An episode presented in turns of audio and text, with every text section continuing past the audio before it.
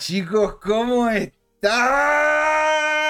Bienvenidos de vuelta aquí a Crypto Time. Este es, a ver, esto es algo maravilloso. Esta semana ha sido de forma consistente una alegría tras otra. A ver, para los que nos siguen y la verdad que ya conocen un poco lo que está ocurriendo en el mercado, ¿no es cierto? Hemos tenido en este momento una de las mejores y más lindas alturas en los precios en, en, cualquier momento. O sea, por eso en este momento estamos hablando del ATH, el All Time High. O sea, si es que hay algo más high que Snoop Dogg fumándose algo que algo, verde es justamente estos precios.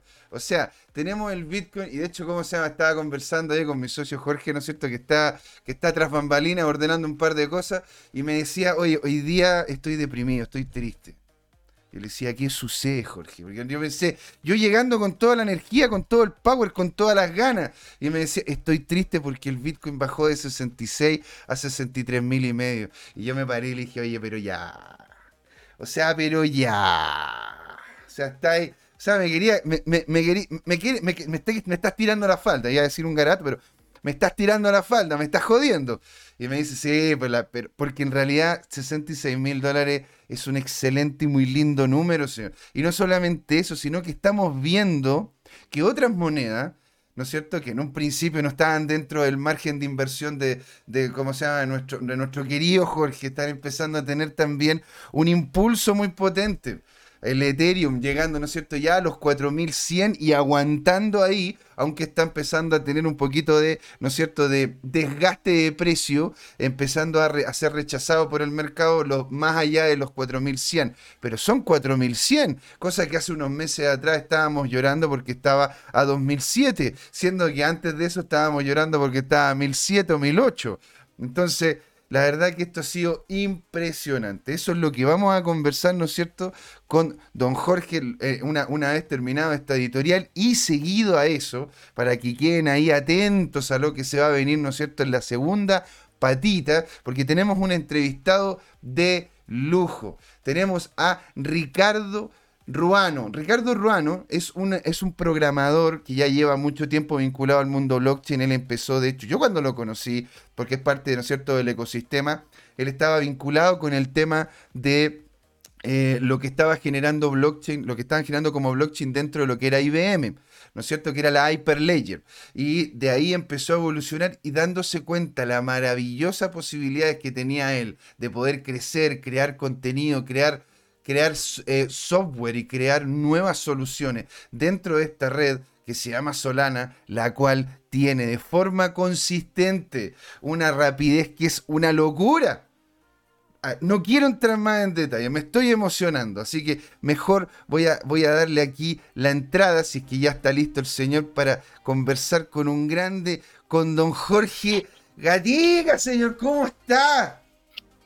José Miguel, feliz de encontrarnos feliz de que se están dando algunos indicios que habíamos esbozado en eh, reuniones anteriores donde habíamos sugerido tendencias.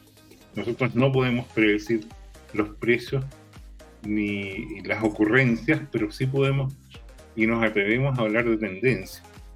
Eh, lo que siempre he dicho es que el próximo año, y si no el año siguiente, y si no el subsiguiente, o si no en cuatro años más, el precio del Bitcoin va a estar superior a lo que está hoy día. Nadie que haya invertido durante cuatro años ha perdido plata en Bitcoin. Y de hecho, cuando se dio hace poco el máximo histórico sobre eh, 66.666 dólares. O sea, ¿qué, número, qué número más ¿ah? insigne? O sea, se, viene, el diablo, se viene. ¿Ah? ¿Ah? se viene. Un poco superior, de verdad. Pero en ese momento, cuando sobrepasó el máximo histórico, ¿qué significó? Esto es una obviedad, pero la voy a hacer evidente. Por favor. Que todas las personas que habían comprado Bitcoin ¿Sí? a un precio menor del actual estaban en ganancia. Estaban arribita, estaban contentos. Entonces, estaban, allí, estaban dulces, señor Entonces ahí aparece la gran pregunta, ¿quién tirará la primera piedra? ¿Quién se atreverá a vender su Bitcoin? ¿Quién mm. tomará ganancia? ¿Quién lo hará? Y si toma ganancia y viene una liquidación y después quiere renovar su inversión, y si está más caro de lo que vendió, ¿se arrepentirá? ¿Cuánto se arrepentirá? ¿Mm? Cuando estaban, cuando estaban 40, ¿cuántos estaban así tirando los bitcoins? No, no quiero esta cuestión cochina. Chao, chao, suéltame. Suéltame, cochina. Y ahora, ahora, ahora llaman por teléfono y dicen, oye, ¿y tenéis dónde comprar bitcoin? Porque se están acabando los exchange. La gente lo está agarrando y no lo suelta. Lo hemos dicho de forma consistente, señor. Los institucionales están, están como que fueran Gollum con su anillo. ¿Te das cuenta? Sí. Ahora vamos aquí a ver la presentación. Sí. Como corresponde. lo, mismo de siempre actualizado, ¿ya? Entonces, eh, partamos con, lo legal, según nuestro abogado, ¿no es cierto? Claro. las advertencias que cualquier eh, información, opinión o conocimiento que compartamos no son consejos financieros ni sugerencia de inversión. ¿Por qué? Porque toda inversión, todo proyecto, todo negocio tiene riesgo. Algunos son evidentes, otros son ocultos, pero ese riesgo produce eh, la posibilidad de que uno pueda perder parte importante de todo su patrimonio. Entonces, lo importante es que cuando uno decida invertir en una criptomoneda, en un proyecto, en un negocio, y esto le ofrece una cierta ganancia, uno tiene que pedirle, según el riesgo, mayor o menor ganancia. Y lo otro es que a, mayor riesgo, por lo tanto, mayor ganancia. Y cuando algún criptomoneda, algún proyecto, algún negocio le ofrece eh, ganancia, eso inherentemente tiene mayor riesgo. O sea, mira, mira, mira qué cosa más interesante la que estás diciendo. Ayer, mira, ayer estaba conversando con un amigo. Quiero colocar este caso, ¿me entiendes? De forma abierta y, limpia, porque eso tampoco implica la culpa de la persona con la cual me lo estaba contando. Él me estaba comentando sobre lo que estaba ocurriendo en su quehacer, porque le ofrecían un proyecto de administración de criptomonedas en la cual le estaban diciendo que iba a obtener un 15% como mínimo de ganancia asegurada, asegurada mensual. Y yo, yo lo quedé mirando después de mi, después de mis, no sé, tiernos 10 años vinculados con esta industria, habiendo vivido de todo, y por algo también aparezco con gorro, porque si no aquí el blanco de mi pelo los dejaría a todos medio, medio encandilados por, este parte más varios. Le dije, señor, yo a usted lo aprecio mucho, es una gran persona, pero eso no existe, señor. No existe la ganancia asegurada. No existe alguien que le pueda decir, yo le voy a dar a usted un 15%. Y si lo llega a ver, vean por qué lo están haciendo.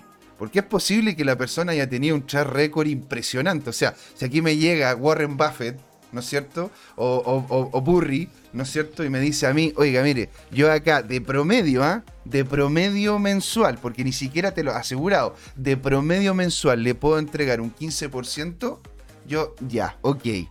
¿Por qué? Porque el número avala. Pero que me lleguen personas X y que me lo ofrezcan, Never, never, never. Así que lo, comento, señor, para poder apoyar lo que, está, lo que está usted comentando, porque esto es una experiencia real que viví y le tuve que un poco reventar el globito a alguien al cual yo aprecio mucho. Es una persona muy inteligente, ¿sí? Y la verdad, ¿cómo se llama? Hay incluso a las personas inteligentes, incluso, o sea, a mí, yo he caído más de alguna vez pisando el palito o algunos de los que nos escuchan o nos están viendo deben acordarse de la época gloriosa de las ICO, ¿o no? O sea, cuando, cuando hubieron ahí uno, una, ¿cómo se llama? Unos enganches muy, muy buenos a otras personas con proyectos los cuales no tenían más base que el puro hype. Jorge. Muy bien. Entonces, dicho esto, entremos a analizar. Vamos a partir con un meme Ah. Eh, este es el meme de distribución de precios Bart Simpson. ¿ah?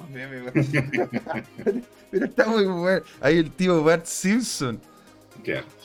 Eh, hay diferentes, así como las velas tienen ciertos patrones, ¿no es cierto? Y algunos dan ideas y, permiten predecir. Bueno, hay técnicas, las hemos visto algunas las ondas de Elliot, los indicadores, los análisis Tau.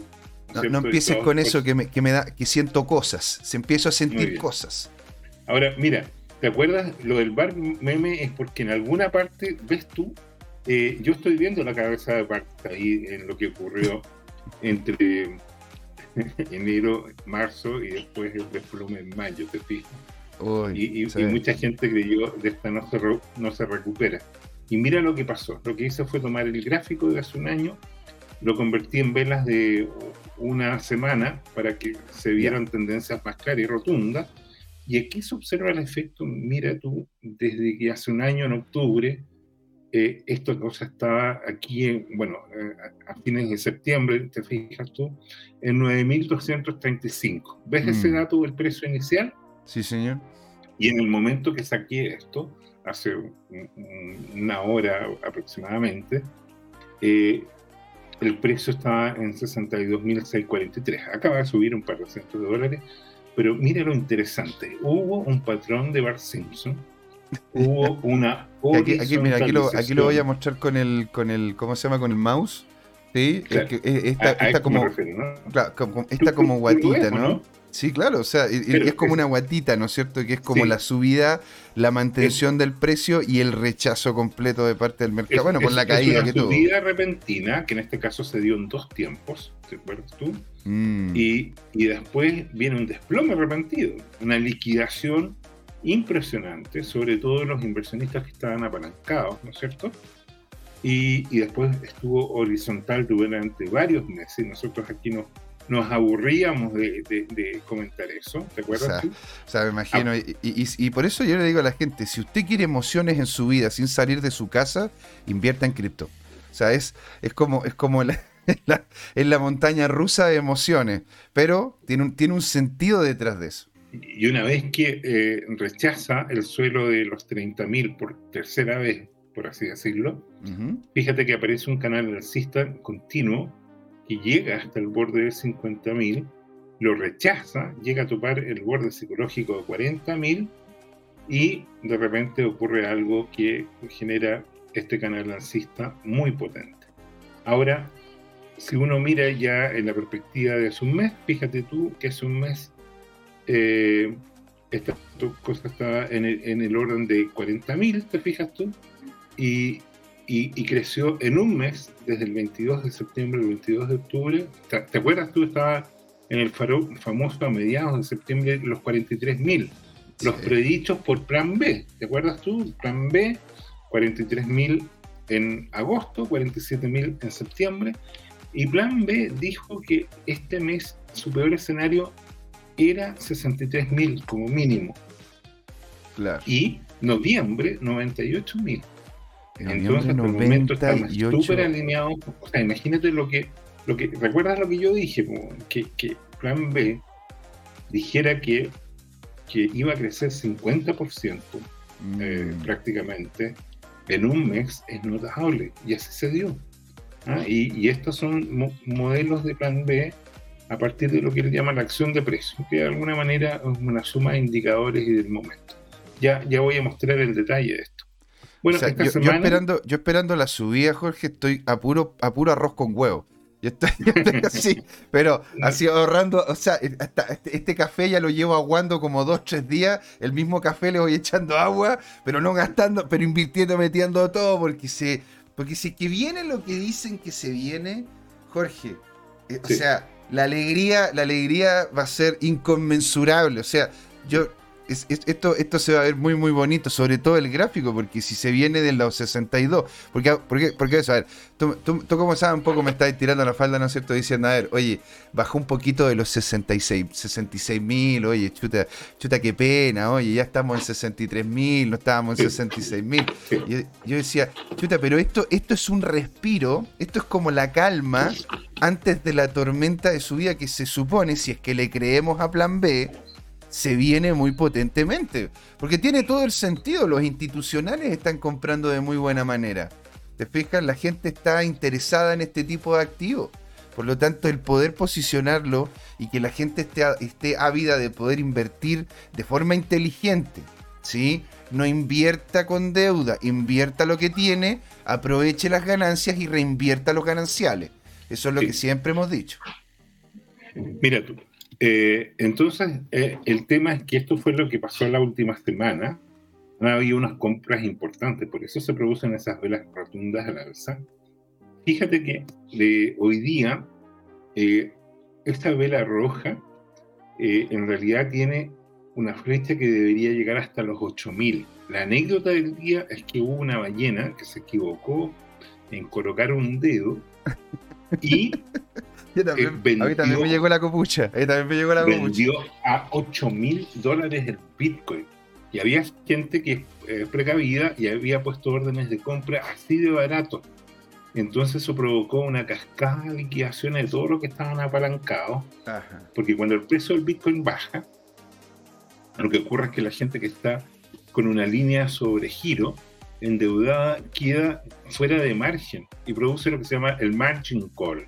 El margin call que es que el, el broker, el intermediario bursátil, debe cumplir por las regulaciones y no puede tener a gente que tenga patrimonio negativo. ¿ah? Y lo que hace es que genera una cascada de, liquidaciones de su posición. Entonces vende acciones para cubrir, por así decirlo, el sobregiro que puede ser real o puede ser potencial, pero los hechos producen liquidaciones de posiciones, la gente que está endeudada, que está sobregirada, por así decirlo, debe responder a esa desvalorización del patrimonio. Imagínate si él tenía un Bitcoin, no 0,1 Bitcoin, a 66 mil dólares y de repente eh, baja a 8 mil, la diferencia que tiene que cubrir son 56 mil dólares, digamos, o, o 58 mil dólares. Entonces, eh, eso produce una diferencia que genera liquidaciones. Y fueron muchos los que, lo que produjeron eh, liquidaciones eh, adicionales a las, a las de las ventas de, de esta ballena, digamos.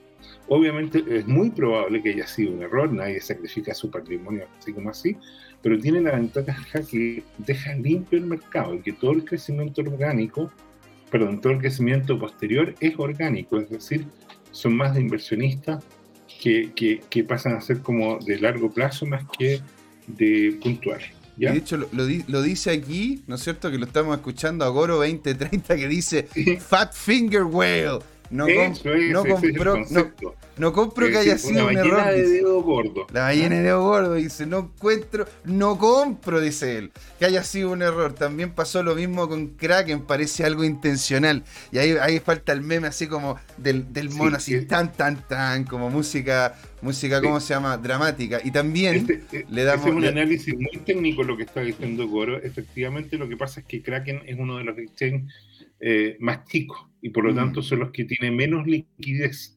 Y al tener menos liquidez produce efectivamente una cascada de liquidaciones en las posiciones. Mira que bueno, y le mandamos también un gran saludo y una bienvenida calurosa, que es genial tenerlo acá a el Tomicro 2021, señor. Un abrazo grande, gracias por estar ahí a, bueno, Goro 2030, que ya comentamos también que estaba ahí, a First Blood, un grande de la comunidad. Muchas gracias por estar ahí, que es genial verlos acá, ¿no es cierto? Gracias de estar de vuelta al ruedo, dice First Blood, sorprendido con todo lo que está sucediendo y arrepentido. Arrepiéntase, señor.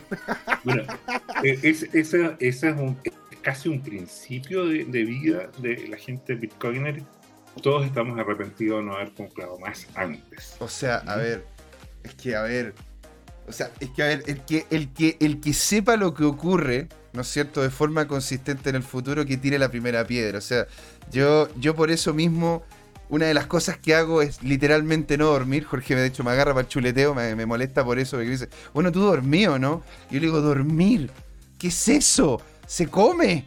Porque en definitiva todo el input de información y todas las cosas que uno tiene que tener en la cabeza para llegar a lo que decíamos, ¿no es cierto?, cuando estaba trabajando en temas de Forex, en temas de inversión de fondo, en lo que se llama la saturación de inversión, o sea, la saturación de información, en donde ya incluso las cosas avanzan solas en la cabeza. Así que genial tenerlo aquí. Eh, volví a colocar eh, el gráfico de un año porque mira qué interesante. Eh, la predicción del plan B es que octubre cierra en al menos 63.000 y noviembre cierra en 68.000. O sea, nuevamente un crecimiento de 50% mm. aproximadamente, redondeando cifras globales para tener una idea. Te das cuenta lo que significa eso y te das cuenta la ansiedad que va a producir. ¿ah? Y, en algunas partes el crecimiento se puede dar parabólico. Mira, yo tiendo a ser conservador, pero a mí me pasó que, eh, bueno, yo no me dedico a esto, yo no soy asesor financiero, pero sí tengo un grupo de personas eh, que les cobro por mi servicio, pero, pero no, no los ofrecía, sino que tenemos un, acuerdo de ir eh, en algún porcentaje en los gananciales. y, y, bueno, les doy asesoría y a mí me llamó mucho la atención que un, par de eh, clientas, que son hermanas ellas, me llamaron porque en, los, en el último año y medio han colocado una cierta cantidad. Supongo que es 100x. ¿Ya? Y ahora que acaba de llegar al máximo, lo, interesante es que hace una semana me llamaron a decirme que no querían comprar Bitcoin. Yo, yo les avisé, ¿ah? Es porque estaba muy caro. Estaba muy caro. Entonces, estaban esperando que bajara. Y, naturalmente que no, no, solo no bajó, sino que mira las velas que se pegó en las últimas semanas. Mira, el chancle es, nos sigue ahora. Muchas gracias, el chancle. Bienvenido a tu Crypto Time. Bien, y, y entonces eh, me llama una de las hermanas y me dice que quería invertir este fin de semana. En realidad quería invertir hoy día, pero como estamos en el programa no podía ir a, a verla. Y, y, este fin de semana quería invertir el triple de lo que invertido en el año. Entonces, mira, es, este tema, yo, yo sé que tú has sido trader y, bueno, yo, yo, era trader de commodities cuando empecé hace 20 años, pero es un mundo muy, muy distinto. eso era mucho más conservador, era más guiado por precios en función de los inventarios, de algunas especulaciones muy básicas. Hoy día cuando tienes los algo, ¿ah? ah bueno. Eh, después que hubo, creo que fue un doctor en física o un doctor en matemáticas, que empezó a sistematizar eh, el, tema de los precios. Armó unas bases de datos con los primeros computadores, estoy hablando hace tres, cuatro décadas, ya me voy a acordar el nombre, y esta persona empezó a reunir todos esos datos y empezó a correr modelos matemáticos para predecir los precios. Modelos que hoy día se ven sumamente, eh, por así decirlo, prehistóricos, primarios, mm. preliminares. Y sin embargo, el tipo ganó credibilidad y empezó a generar modelos y empezó a ganar información sobre el mercado y por lo tanto sus fondos de inversión empezaron a rendir mucho más porque claro, estaba con una analítica distinta y tenía herramientas para poder proyectar mejor los precios y por lo tanto actuaba con información. Entonces, eh, bueno, esos son modelos complejos, sofisticados. Eh, y, aquí, eh, entonces, eh, en este caso de inversión, yo sé poco de la psicología de inversión. Sabía un poco de la psicología de inversión de mi jefe, que era gerente comercial de una empresa commodity, y, y el gerente general, que había sido gerente de una gran multinacional en Chile, y, y, no era mucho más. ¿ya?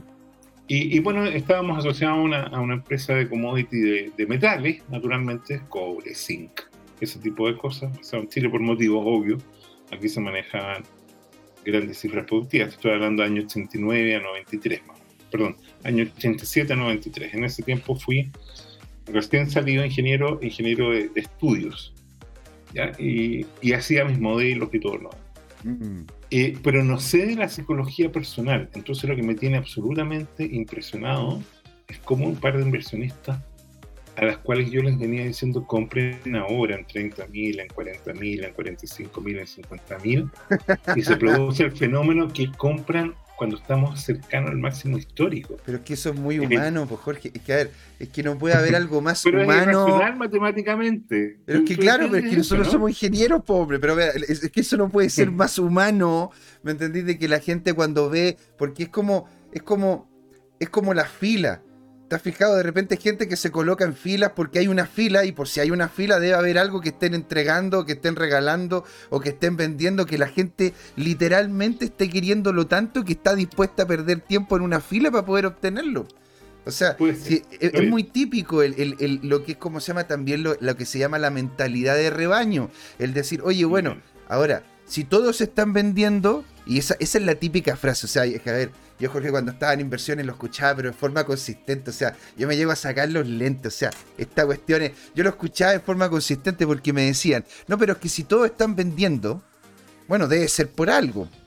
Y es como, pero es que eso no tiene nada que ver. Es que no tiene nada que ver. Es como cuando me decía mi mamá, me entendí. Bueno, pero si tus amigos se tiran del, del, del techo, ¿te vas a tirar también del techo?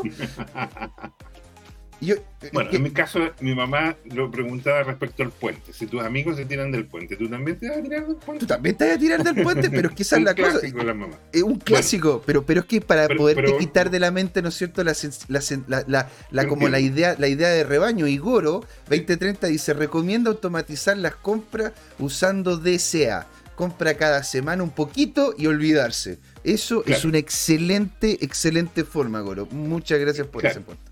Muy, muy bien, eso, lo habíamos comentado en varios programas, efectivamente. Si tú compras todas las semanas, algunas veces vas a comprar caro y otras veces vas a comprar barato y vas a tener un promedio ponderado bastante, bastante eh, más nivelado. No como ahora que se produce la tensión de que estás en el máximo histórico y estás comprando cuando está más caro que nunca. ahora, en el caso del Bitcoin, yo te diría que eso tiene una gran racionalidad, por suerte, para nuestros seguidores. ¿Ya? Y es que hay mucho espacio para seguir creciendo, ¿ya? Y vamos a ver por qué, ¿ya? Entonces, eh, déjame, sin embargo, pasar a comentar nuestro tema de mercado. A ver, primero tenemos que hacer el juego tradicional, pues Jorge, no me, me colocas eso en la cara y yo no sé, yo todavía no tengo idea cuántas monedas hay. Ya, a ver. Entonces, eh, eh, ¿tú te acuerdas de cuánto, cuántas monedas habían la semana pasada? Eran. A ver, una de esas, el chat me puede ayudar, pero yo me acuerdo que la semana pasada. A ver, ¿cuántas, cuántas monedas nuevas dice el chat que deben haber ahora? No sé, a ver, Goro, First Blood, a ver cuántas dice. Goro dice que hay una cantidad ridícula de monedas. Así como 9 trillones de monedas. 9 trillones de monedas. A ver, ¿qué, qué comenta First Blood? A ver, Tomicro, ¿qué dices tú? ¿No es cierto? Todos los que nos están siguiendo, el chat, y, no sé, 10.000, mira, 10.000 monedas dice Tomicro, ya, ok. A ver, yo, a ver, si que me preguntas a mí, Jorge, yo diría, la, vez pasada fueron, eran como 9.840, creo que era, 9.800 y algo, una cosa así. Así que me imagino que en este momento deben haber 9.900, ya, como para pa, tirarlo por abajo. Mira, y Lurjito nos acaba de seguir, Lurjito. Genial tenerte ahí, hombre. Muy bienvenido a tu Crypto Time. Gracias. Así que, a ver, este, yo me imagino, no sé, unas 9000, 9000, eh, qué sé yo, ya, 9900, Jorge. A ver, démosle con ese número. A ver. Te digo, tu micro no, tenía 10.008, de los cuales, insisto, yo creo que, mira, hay, hay una métrica de un analista que dice que más del 70% es pura porquería y, yo creo que es más del 90% que son o copias y que son excelentes formas de comprar algunas de esas 10.000 monedas. Yo te diría que hay más de 8.000. Es una excelente manera de perder dinero. pero exactamente. O sea, Ahora, ¿por qué la gente compra? Porque todos creen que si de repente hay una moneda desconocida, tiene la misma chance de volver a ser un, Bitcoin, un Ethereum o incluso un Doge. Y, y, que se van a pegar colocando apostando 10 dólares, 100 dólares, 1000 dólares y que se van a pegar una ganancia astronómica de 1000, 10.000, 100.000 por ciento. Y eso es muy poco probable que ocurra, ¿ya? O sea, eh, imagínate, pero es que a ver, a ver, eh, pero es que esto es el mercado, esta es la maravillosa ocurrencia del mercado. ¿Cuántas empresas se crean en un año? Cuántas de esas continúan después de ese año y cuántas siguen después de los 10 años. A ver, lo importante es que mientras más hay, si es que se llegan acá, porque me imagino yo, porque a ver Jorge, digamos las cosas, o sea, de lo, de lo que estamos viendo son las que todavía están funcionando, porque las que hemos revisado meses o ya varios meses atrás, porque esto ha ido subiendo en número, pero eso no significa que las monedas siguen funcionando. Hay algunas que han bajado de las que están aquí, ¿no es cierto?, en, en CryptoRank. Entonces, imagínate cuántas de esas ya bajaron, ya no existen, ¿no es cierto? Y están, y están en este momento en completitud, en completitud, ¿cómo se llama? Eh, eh, muertas, po. O sea, muchas de las monedas que nosotros en algún momento estábamos diciendo que podían llegar y existir, ya no existen, porque en una de esas no encontraron una, una, una adecuación a las necesidades. Si uno invierte en una moneda, y eso hay que ser majadero, pero majadero, majadero. Hay que decir una y otra vez, si la, si la moneda, o la, por lo menos la idea detrás de la moneda, no es una solución a un problema, no es algo que les entrega a ustedes, ¿no es cierto? Este, algo masticable y que uno diga, mira, esto es un dolor que existe, que quieren solucionar. Bueno, tomen un poco de distancia y revisen bien si es que eso no una inversión. Es una buena o no inversión. Ahora, dicho eso, Jorge, o sea, lo único rojo que veo ahí es el USDT. O sea, imagínate, ¿hace cuánto tiempo, Jorge, que no veíamos algo por ese, por ese estilo? Sí. Bueno, todas se contagiaron, esto es el último año. Claro. Ah, no, pero esto, esto tiene mucha lógica. Es obvio que en el último año todas iban a estar en, en, verde, porque han tenido unos crecimientos muy difíciles de revertir. La gran pregunta es qué pasa en el mes. Y esto sí que es impresionante. En el último mes, efectivamente se borraron todas las eh, se borraron todas las pérdidas. Es interesante que el último mes, ¿no es cierto? Eh, Bitcoin creció un 50%, como lo habíamos adelantado. Solana le siguió el ritmo. Polkadot un poquito más de 50%. yo veo algo así como 57 o, 50, o 67%, muy pequeñito.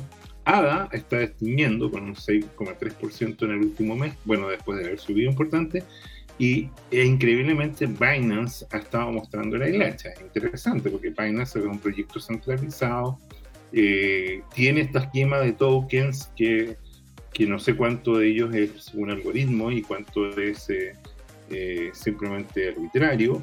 Claro, tú decís, bueno, el chinito llega, ¿no es cierto? Aprieta un botón rojo grande que tiene en la oficina. estábamos jodiendo con unos amigos en un chat así. Oye, bueno, este, el chinito tiene, ¿no es cierto? Un, botón grande rojo que llega cada cierto tiempo, es así, clank, y listo. Y se borra, no sé, un millón de, un millón de BNB. Pero es que el problema es que justo al lado, yo les decía, porque estábamos, estábamos chateando, yo les decía, pero es que justo al lado tiene un botón más grande, que es color verde, que dice clank y crea 10.000 más. Entonces, ahí, ahí claramente, ¿no es cierto? No hay una claridad de para dónde puede ir. Ahora, Lurguito, que uno de nuestros suscriptores, eh, ¿cómo se llaman? Eh, ¿Cómo se llaman? Eh, nuevos, de paquete, nos pregunta algo bien interesante. ¿Cómo ven el proyecto RBN? ¿Conoces el proyecto de RBN? Lo conozco muy poco, sé cómo se llama solamente, pero no he visto. Creo que es Ravencoin y me suena que Ravencoin, déjame buscarlo en Google, acabo de terminar el, el, eh, Ravencoin, me llamaba la atención porque hay una película preciosa del cuerpo, ¿ah?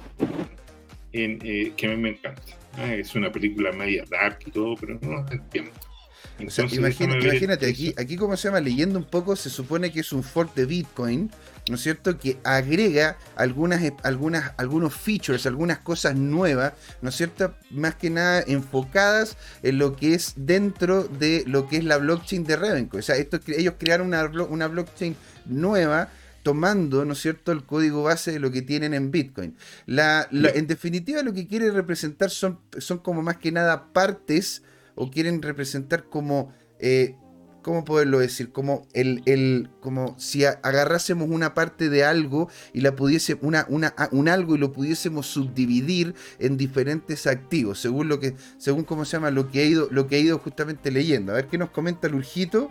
Dice que ayer miné mi primer bloque de RBN.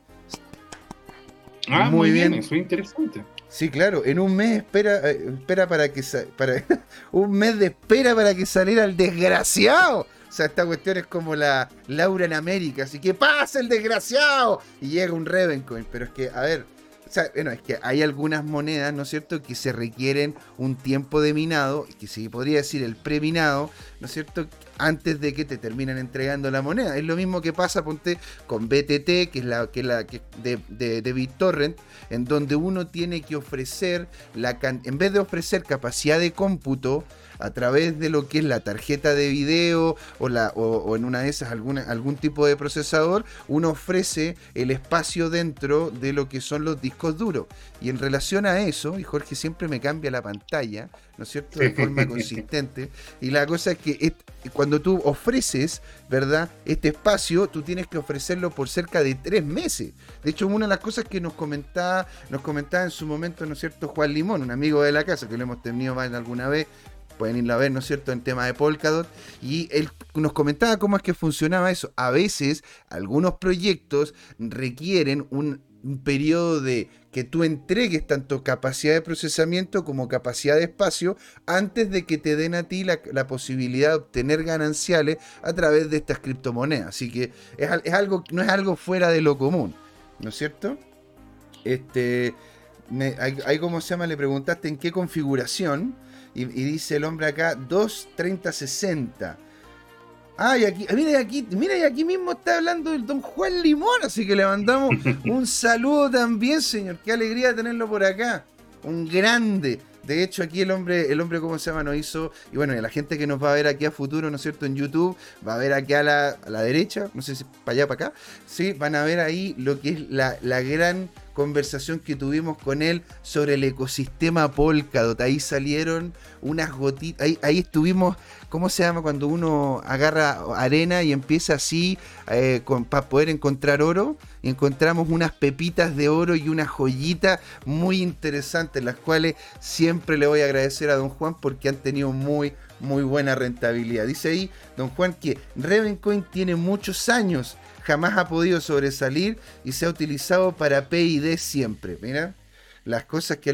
y el hombre, el hombre sabe del tema. Yo la verdad que Rencoin en sí yo lo conocía como nombre, pero en definitiva no, no, yo me estaba sentando en otro tipo de activo. Así que tomar en consideración, ahora en una de esas, de aquí a unas semanas más, Lurjito nos dice, ¿no es cierto?, de aquí, sobre todo ahora en noviembre, que se vienen cambios interesantísimos en lo que es aquí en Crypto, el canal general, ¿no es cierto? Que es CryptoVision y aquí en CryptoTime como tu programa de compañía, ¿sí? Entonces, chiquillos, si que de repente de aquí a unas semanas más, Lujito aparece de nuevo nos dice, acabo de minar de nuevo, me forré, estoy en una isla paradisiaca, rodeado de lo que. rodeado de, de, pura hermosura, con una caipiriña en la mano.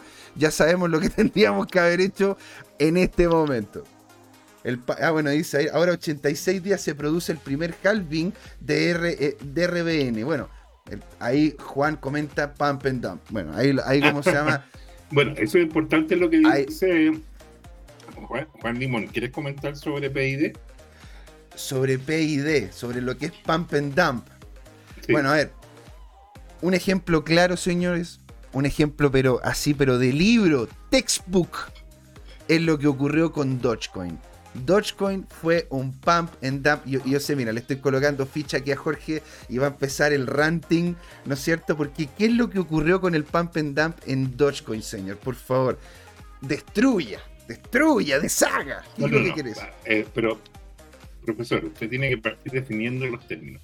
Pump and dump es un esquema de estafa a inversionistas donde al menos uno o un grupo de inversionistas se pone de acuerdo para comenzar a comprar un activo de dudoso valor intrínseco o nulo valor intrínseco y genera una acción de precio, es decir, una alza sostenida durante mucho tiempo, que no tiene gran fundamento, hasta que por alguna razón, que está lleno de anécdotas, el precio llega a un crecimiento parabólico, explosivo, que produce una atracción increíble por la psicología del consumidor o del inversionista que recién estábamos hablando, una atracción increíble de inversionistas ingenuos que compran, aumentan más ese crecimiento de precio y en un momento dado este grupo concertado inicial vende todos de un viaje y desploma el precio porque ya mm, se rompe la cadena de los compradores y todos hacen su, su liquidación de ganancias y no queda nadie para que después le dé sustento a ese precio y en el fondo los que armaron este esquema de estafa eh, terminan eh, millonarios y el resto de los inversionistas terminan con pérdidas eh, proporcionales a, a qué nivel entrar. Los que entran al último compraron muy caro y quedan con su activo castigado. Es como, las sillitas, como las sillitas musicales, ¿no es cierto? Como lo hemos conversado varias veces. Entonces, en este esquema, efectivamente, eh, si uno mira la acción de precio, que la voy a proyectar ahora, que es lo que, por, eso fue que tú me estabas eh, eh, comentando de que me cambia, la, que, usted me cambia las, pantallas, pues señor. Usted me cambia las pantallas sin avisar. estaba buscando en nuestra base de datos de Yahoo, ¿Ya? estaba buscando efectivamente el gráfico de Raven en los últimos años. Y esto ah. partió, si tú te fijas, con un esquema de precio muy bajo, en 2018, bajo los 0,05 eh, centavos, tuvo algunos pequeños, y, efectivamente Juan Limón tiene razón, que se producen unos ping, unos pics, ¿ah? y después se desploma. Y nuevamente y, no hay un crecimiento orgánico hasta que se produce, ¿no es cierto?, este año un crecimiento parabólico, que es lo que estábamos comentando, y un desplome, ¿ya? Y efectivamente hubo una acción de precio importante, ¿te fijas? Ahora, eh, para, para, yo te diría que eh, em, hay alguna chance de, de que pudiera generar un valor Escucho, escucho, escucho algo. Para no, desplomarle las ilusiones, ¿no es cierto?, al. Y, es que, es que no, no, ha habido una gran liquidación de precios. Si tú te fijas, cuando el precio llegó al mínimo del cuento, muy pocos vendieron. ¿ya? Claro. Y ahí lo están eh, esperando, digamos. Eh, y, claro, o, puede que haya sido gente que no puso mucho dinero y no hace la pérdida, sino que lo deja ahí como cosa perdida, ¿no es cierto? y está ahí. Bueno, pero, hay, que ver también, hay que ver también, ¿no es cierto?, de que imagínate, pues con el, con, con este, en este momentum que está viviendo el mercado, ¿sí? no vemos aquí, como, como lo presentas tú en el, en el gráfico, una, un, un, aumento consistente de precio o por lo menos gente interesada en lo que es la compra de lo que es este activo, cosa que es muy interesante porque tú lo has dicho más de alguna vez, yo siempre te he dado la razón en eso, o sea, cuando la marea sube, ¿no es cierto? Cuando la marea sube, todos los barcos se levantan. Entonces, si, es que, si es que realmente es un barco y no es, y no es un barco de lata, ¿me entendido? ¿no? Y no es algo que uno diga, a ver, ya, ok, puede que sea un proyecto interesante, pero que no tiene, cuando no tiene una utilidad o en una de esas el mercado no le ha encontrado utilidad en ese momento, y me vuelve a cambiar la cámara, en ese momento en el cual... Pero ahora voy a volver a en ese momento, ¿no es cierto? Cuando se está subiendo la marea, uno tiene que ver cuáles son los activos los cuales realmente están empezando a llamar la atención.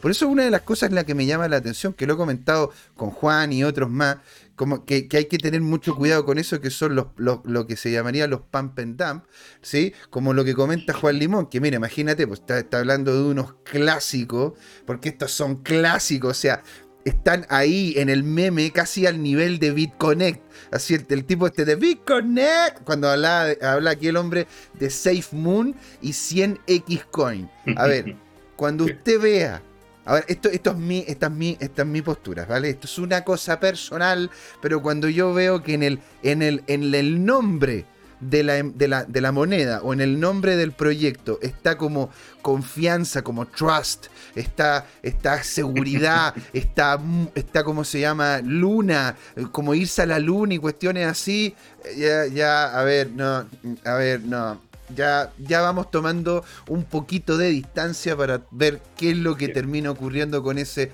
con ese proyecto. Y ahora dice altamente, que es muy cierto lo que comenta Goro 2030, ¿no es cierto? Altamente recomendado usar TradingView para mostrar este tipo de cosas. Vamos a tomarlo en vamos vamos a tomar en consideración, señor. Un excelente punto. Muchas gracias. Entonces, déjame terminar con el análisis de la semana. Esta semana eh, se produce la explosión, ¿no es cierto?, de Bitcoin y fíjate que eh, acopladísimo Ether eh, en la misma proporción del 8, Solana se dispara 23% en la última semana y Polkadot un 8% también. Binance destiñó un poco ¿ah? y Ripple cayendo. Y ahora viene la corrección, ¿no es cierto?, de Bitcoin en, en, en, en las últimas 24 horas de un 5% eh, y el resto de las monedas eh, con, poca corrección, excepto Binance que nuevamente se desploma bastante más. Mira, lo que quiero compartir, porque ya nos aproximamos al tiempo de la entrevista, es, en resumen lo que pasó en el mercado con, eh, con Bitcoin, nuestro amigo Plan B, y nosotros, este es nuestro, nuestro Twitter, Tu CryptoTime, donde hay un editor muy bueno de contenido que está traduciendo lo que escribió Plan B. Agradecido, señor, por, el manejo, agradeciéndole a usted, señor, por el manejo de la red social. Ha hecho un trabajo envidiable, señor. Yo a todo retuitear y me gusta, retuitear y me gusta, porque es puro oro lo que sale de esa red social. Puro oro. No, sí, eh, hay todo un equipo editorial detrás, digamos, de que lo estamos dirigiendo, así que no somos, somos, no solo somos nosotros, ¿ok? Mire qué interesante, ese punto rojo muestra que se viene un periodo de 1 a 2 o a 3 eh, crecimientos rápidos. El indicador RSI muestra que van a llegar a unos puntos de sobrecompra y después se van a desplomar, pero antes de ello van a haber fenómenos de crecimiento muy rápido, parabólico, después correcciones, después un nuevo crecimiento, y cada uno de los ciclos anteriores, te fijas, el 2013, 2017 y ahora el 2021, tiene su propio perfil. Entonces la pregunta es, ¿hasta dónde va a llegar el RSI? Te fijas que en el primer caso llegó hasta casi el 95, después llegó un poquito sobre 91, 92, y en el último ciclo ahora eh, del 2021 tuvo un primer eh, eh, periodo de crecimiento, ¿no es cierto? El primer eh, mínimo histórico en que llegó un poquito más allá de 0,90. Ahora, Jorge, pero la gran pregunta es qué, se va a producir ahora, ¿ah? este envío. y ahora nuestro amigo... Tenemos el invitado acá, señor, un grande. Vamos a darle la gran bienvenida. Un abrazo gigante por estar allí. A don Ricardo. Hola, Ricardo. Ruano, señor, ¿cómo estamos? ¿Qué tal? ¿Qué tal? Qué, qué, gusto poder saludarles. ¿Cómo está don Jorge, don José? Qué bueno poder comunicarnos con la comunidad de CryptoTime y CryptoVision. Eh, un honor poder compartir con ustedes. Muy bien, señor. de hecho, aquí estábamos ya terminando, ¿no es cierto?, con esto, lo que era la sección de mercado. Así que terminamos con don Jorge y le damos con todo a lo que es el tema de Solana.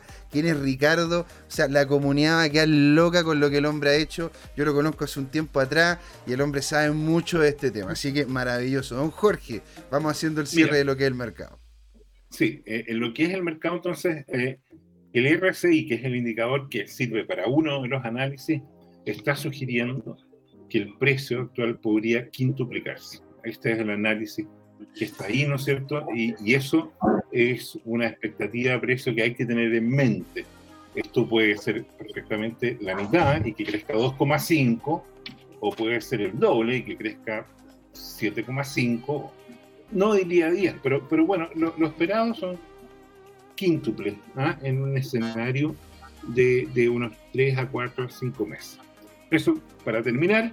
Y ahora para presentar a nuestro invitado, yo estuve investigando algo de Solana. Es un tremendo ecosistema. Es una arquitectura enfocada en rendimiento con más de 50.000 transacciones por segundo. Esto lo habíamos comentado en su momento. Así es. El, eh, el ideólogo, por así decirlo, de esta tecnología, no sé si tiene sentido lo que estoy diciendo, es Anatoly Yakovenko, que tiene un tremendo currículum. Ahí eh, le capturé su perfil de LinkedIn, donde dice que le faltan desarrolladores y ofrece trabajo. ¿ya? Y, bueno, está el white paper y eso es básicamente lo que, lo que quería aportar y termino con, con este tema. Eh, y, la última, y la última presentación en realidad, que es el meme, para terminar con el meme. Para terminar con el meme, ¿ya? Y, para empezar este tema, ¿ah? el meme, ¿Solana o Ethereum? Uy, esa es una muy, muy, muy buena pregunta. con eso. ¿Solana o Ethereum? ¿Cuál es, tu, ¿Cuál es tu visión? O sea, a ver, mira, lo que ocurre es que Ethereum ya es un ecosistema que ya está más que solventado. Aparte de que hay que tomar en cuenta, ¿sí? De que la, la red de Ethereum per se es una red que es descentralizada mucho más de lo que es Solana. ¿Sí? Pero a ver, mira, no nos metamos más en detalle y dejemos que el invitado sea el protagonista de esta dinámica en la cual vamos a conversar, ¿no es cierto?, sobre este tema que es Solana. Ricardo, ¿cómo estás, hombre? Ah, tienes que quitarle el, sonido, tienes, o sea, tienes que volver a colocarle el sonido, no quitárselo. ¿Qué tal, José? Jorge, qué gusto poder hablar con ustedes. Ahí veo que me estoy viendo, estoy viendo hacia arriba en la pantalla. Voy a disculpar ahí con, con la audiencia. Voy a intentar modificar esta parte aquí mientras... Eso, ahí, ahí, ahí estamos. Ahora, mira, nosotros, ¿no es cierto?, nos conocemos hace un buen tiempo. Tú eres parte del ecosistema blockchain hace mucho tiempo, hace muchos años. ¿No es cierto? Nosotros nos conocimos en Cahuín, en el centro, me acuerdo, cuando todavía teníamos esa, esa, esa localía. ¿sí? Ahora, un poco, ¿quién es Ricardo Ruano? ¿Cómo es que terminaste llegando al mundo blockchain? ¿Qué es lo que te llamó la atención de eso? Y aquí que, los que los chicos que nos están mirando, ¿no es cierto?, sepan, bueno, aquí el hombre tiene background, sabe de lo que va a hablar y sabe lo que de este tema. Sí, muchas gracias por la oportunidad. Mira, pues, eh, ¿cómo llegué? Em, pues obviamente, pues siempre he tenido el alma de emprendedor, ¿no? Eh, pero pues, como todo emprendedor, grandes fracasos y buenos aprendizajes en el camino. Yo soy ecuatoriano, como algunos de ustedes ya lo saben. Eh, a partir de, del trabajo, del emprendimiento, Llegué a Chile hace aproximadamente unos 8 o 9 años. Me encontré con un ecosistema de, emprendimiento muy interesante. No estoy hablando de la parte cripto, sino en realidad eh, de, lo, que, lo, que, sucede en Chile con, con, un ecosistema de emprendimiento muy potente en, comparación a la región. Y bueno, obviamente pues ahí el alma de, emprendedor y hacer yo ingeniero de sistemas computacionales trabajado, he trabajado en varias posiciones en el ámbito de desarrollo de software, especialmente en lo que tiene que ver con marketing digital. Claro. Eh, eh, tempranamente, ya por el 2016, ni tan temprano, ¿no? bastante tarde en realidad en comparación a lo que debía haber hecho antes, ya me involucré de fondo en el ecosistema blockchain. Pero dado mi background eh, de desarrollar sistemas para empresas, decidí irme por un enfoque soluciones eh, de, blockchain empresariales. Ahí es que justamente fundamos la compañía, la consultora que se llama Business Blockchain, ya, y pues obviamente comenzamos a abordar, abordar algunas soluciones que, que, estaba, que se estaban encaminando hacia las soluciones empresariales, como Hyperledger, como Corda, y a partir de eso básicamente fuimos construyendo un conjunto de soluciones de consultoría que luego fueron migrando de, a productos, ¿no? A productos concretos. Ahora en la actualidad nosotros, eh, Blockchain, está ubicado tanto en Chile como en Ecuador. Ah, en Ecuador nosotros tenemos un equipo de trabajo 100% dedicado a blockchain. Hemos construido ahí un equipo, un staff permanente, donde tenemos colaboradores que han crecido junto a la empresa. Y pues obviamente como parte de esto, te decía, tenemos algunos productos tecnológicos eh, que ya resuelven muchas de las cosas de trazabilidad, de certificación, de, soluciones de, capa de usuario para, para, abordar en el mercado. Y claro, obviamente pues siempre mirando lo que sucede en el ecosistema cripto, metiéndonos en el ecosistema cripto, nos estuvimos trabajando con Ethereum, pues pero claramente como Jorge hace un rato preguntado, ¿qué es mejor Ethereum versus Solana? Uh, ya que empiece la polémica nomás, que quiera cagar no responder esa pregunta, ¿no? Sino más bien te, contaré que eh, eh, me pasó lo mismo que creo que la mayoría de, empresas, de, programadores, estamos buscando. Estamos buscando la manera de poder desarrollar soluciones, aplicaciones eh, sobre blockchain públicas que sean más escalables y, que sean económicamente viables de cara al costo por transacción, ¿no? Entonces, ahí justamente en esta búsqueda intensa y, un poco y, complicada nos encontramos con un conjunto de opciones, ¿no? Y ya desde el año pasado, nosotros, nuestras soluciones las fuimos migrando a Solana. Es decir, por ejemplo, ya tenemos soluciones de certificación digital que están funcionando en en varias empresas soluciones basadas en blockchain, ¿no? Y, que una cosa, ahí el problema era... Una cosa, una cosa, Ricardo, porque tú también, eh, yo cuando te conocí, tú estabas muy vinculado con el tema de Hyperledger, entonces, en ese entonces, ¿te acuerdas que la dinámica era o Ethereum o Hyperledger? Y ahora la, cosa es, bueno, Ethereum o Solana. Ponte, ¿qué, fue lo que primero te atrajo de Hyperledger y qué es lo que en definitiva te, hizo derivar de Hyperledger a Solana? ¿Qué, qué, cuál ¿Hay algo que es mejor, que sea un poco más descentralizada que lo que es la centralización que te entrega Hyperledger? Para que nos puedas también hacer la comparación, incluido lo que es esta solución que todavía se sigue ofreciendo, que es Hyperledger un punto. Primero, pues obviamente, pues sigo vinculado al ecosistema de Hyperledger. La verdad, con, el, con la comunidad de Hyperledger hemos construido cosas muy importantes, muy interesantes. Eh, tempranamente creo que pues tuve la fortuna de, de involucrarme eh, cuando prácticamente no había nadie que hablara de Hyperledger, cuando nadie podía programar Hyperledger. Así que la verdad fue, un, eh, fue y es una etapa muy importante en lo personal y dentro de nuestra empresa. Hyperledger sigue siendo parte de nuestro core de soluciones. ¿Y por qué nosotros en ese momento primero o, nos involucramos con Hyperledger? Principalmente porque cuando tú construyes soluciones de cara a la empresa, ¿no? que es algo que yo ya venía construyendo hace, hace rato, eh, especialmente para un sector tan crítico como, como es el sector financiero, hay características que tienes que tú, que no son negociables, como la privacidad de los datos, claro, la, privacidad de los datos, la, la capacidad transaccional eh, y ciertas políticas de compliance propias del, del, del, de este tipo de, soluciones que se orientan a estas industrias. Entonces, ¿qué sucede? En ese momento, y hasta el momento, el día de hoy, Ethereum no, no, logra, no logra resolver eso, ¿no? Al menos Ethereum capa 1 no logra resolver eso. Y obviamente, cuando, cuando construyes soluciones para la empresa, tú tienes que entregar ese tipo de soluciones por eh, que cumplan esas características. Y, obviamente Hyperledger sigue cumpliendo esto, lo ha cumplido de manera satisfactoria, pero claro, se queda, se queda pataleando un poco siempre en el tema de dos, dos puntos claves. Ahí, muy honestamente lo puedo decir, es la descentralización, es decir, ahí siempre sacrificábamos la descentralización versus la escalabilidad. Mm, y mm. dos, también el hecho de que la mayoría de proyectos de tipo blockchain privadas se gastan mucho los recursos de lo que, que es infraestructura, ¿sí? Infraestructura y consorcio. Entonces ahí se, queda, se quedan pataleando, ¿no? Y, no, y, y, el, y el, esfuerzo eh, del, del, equipo, hablo del equipo de gestión, hablo del equipo de desarrollo, finalmente eh, se enfoca mucho en estas primeras etapas en lugar de construir soluciones de querer valor. Entonces el proyecto se hace un poquito más grande de lo que necesariamente debería ser.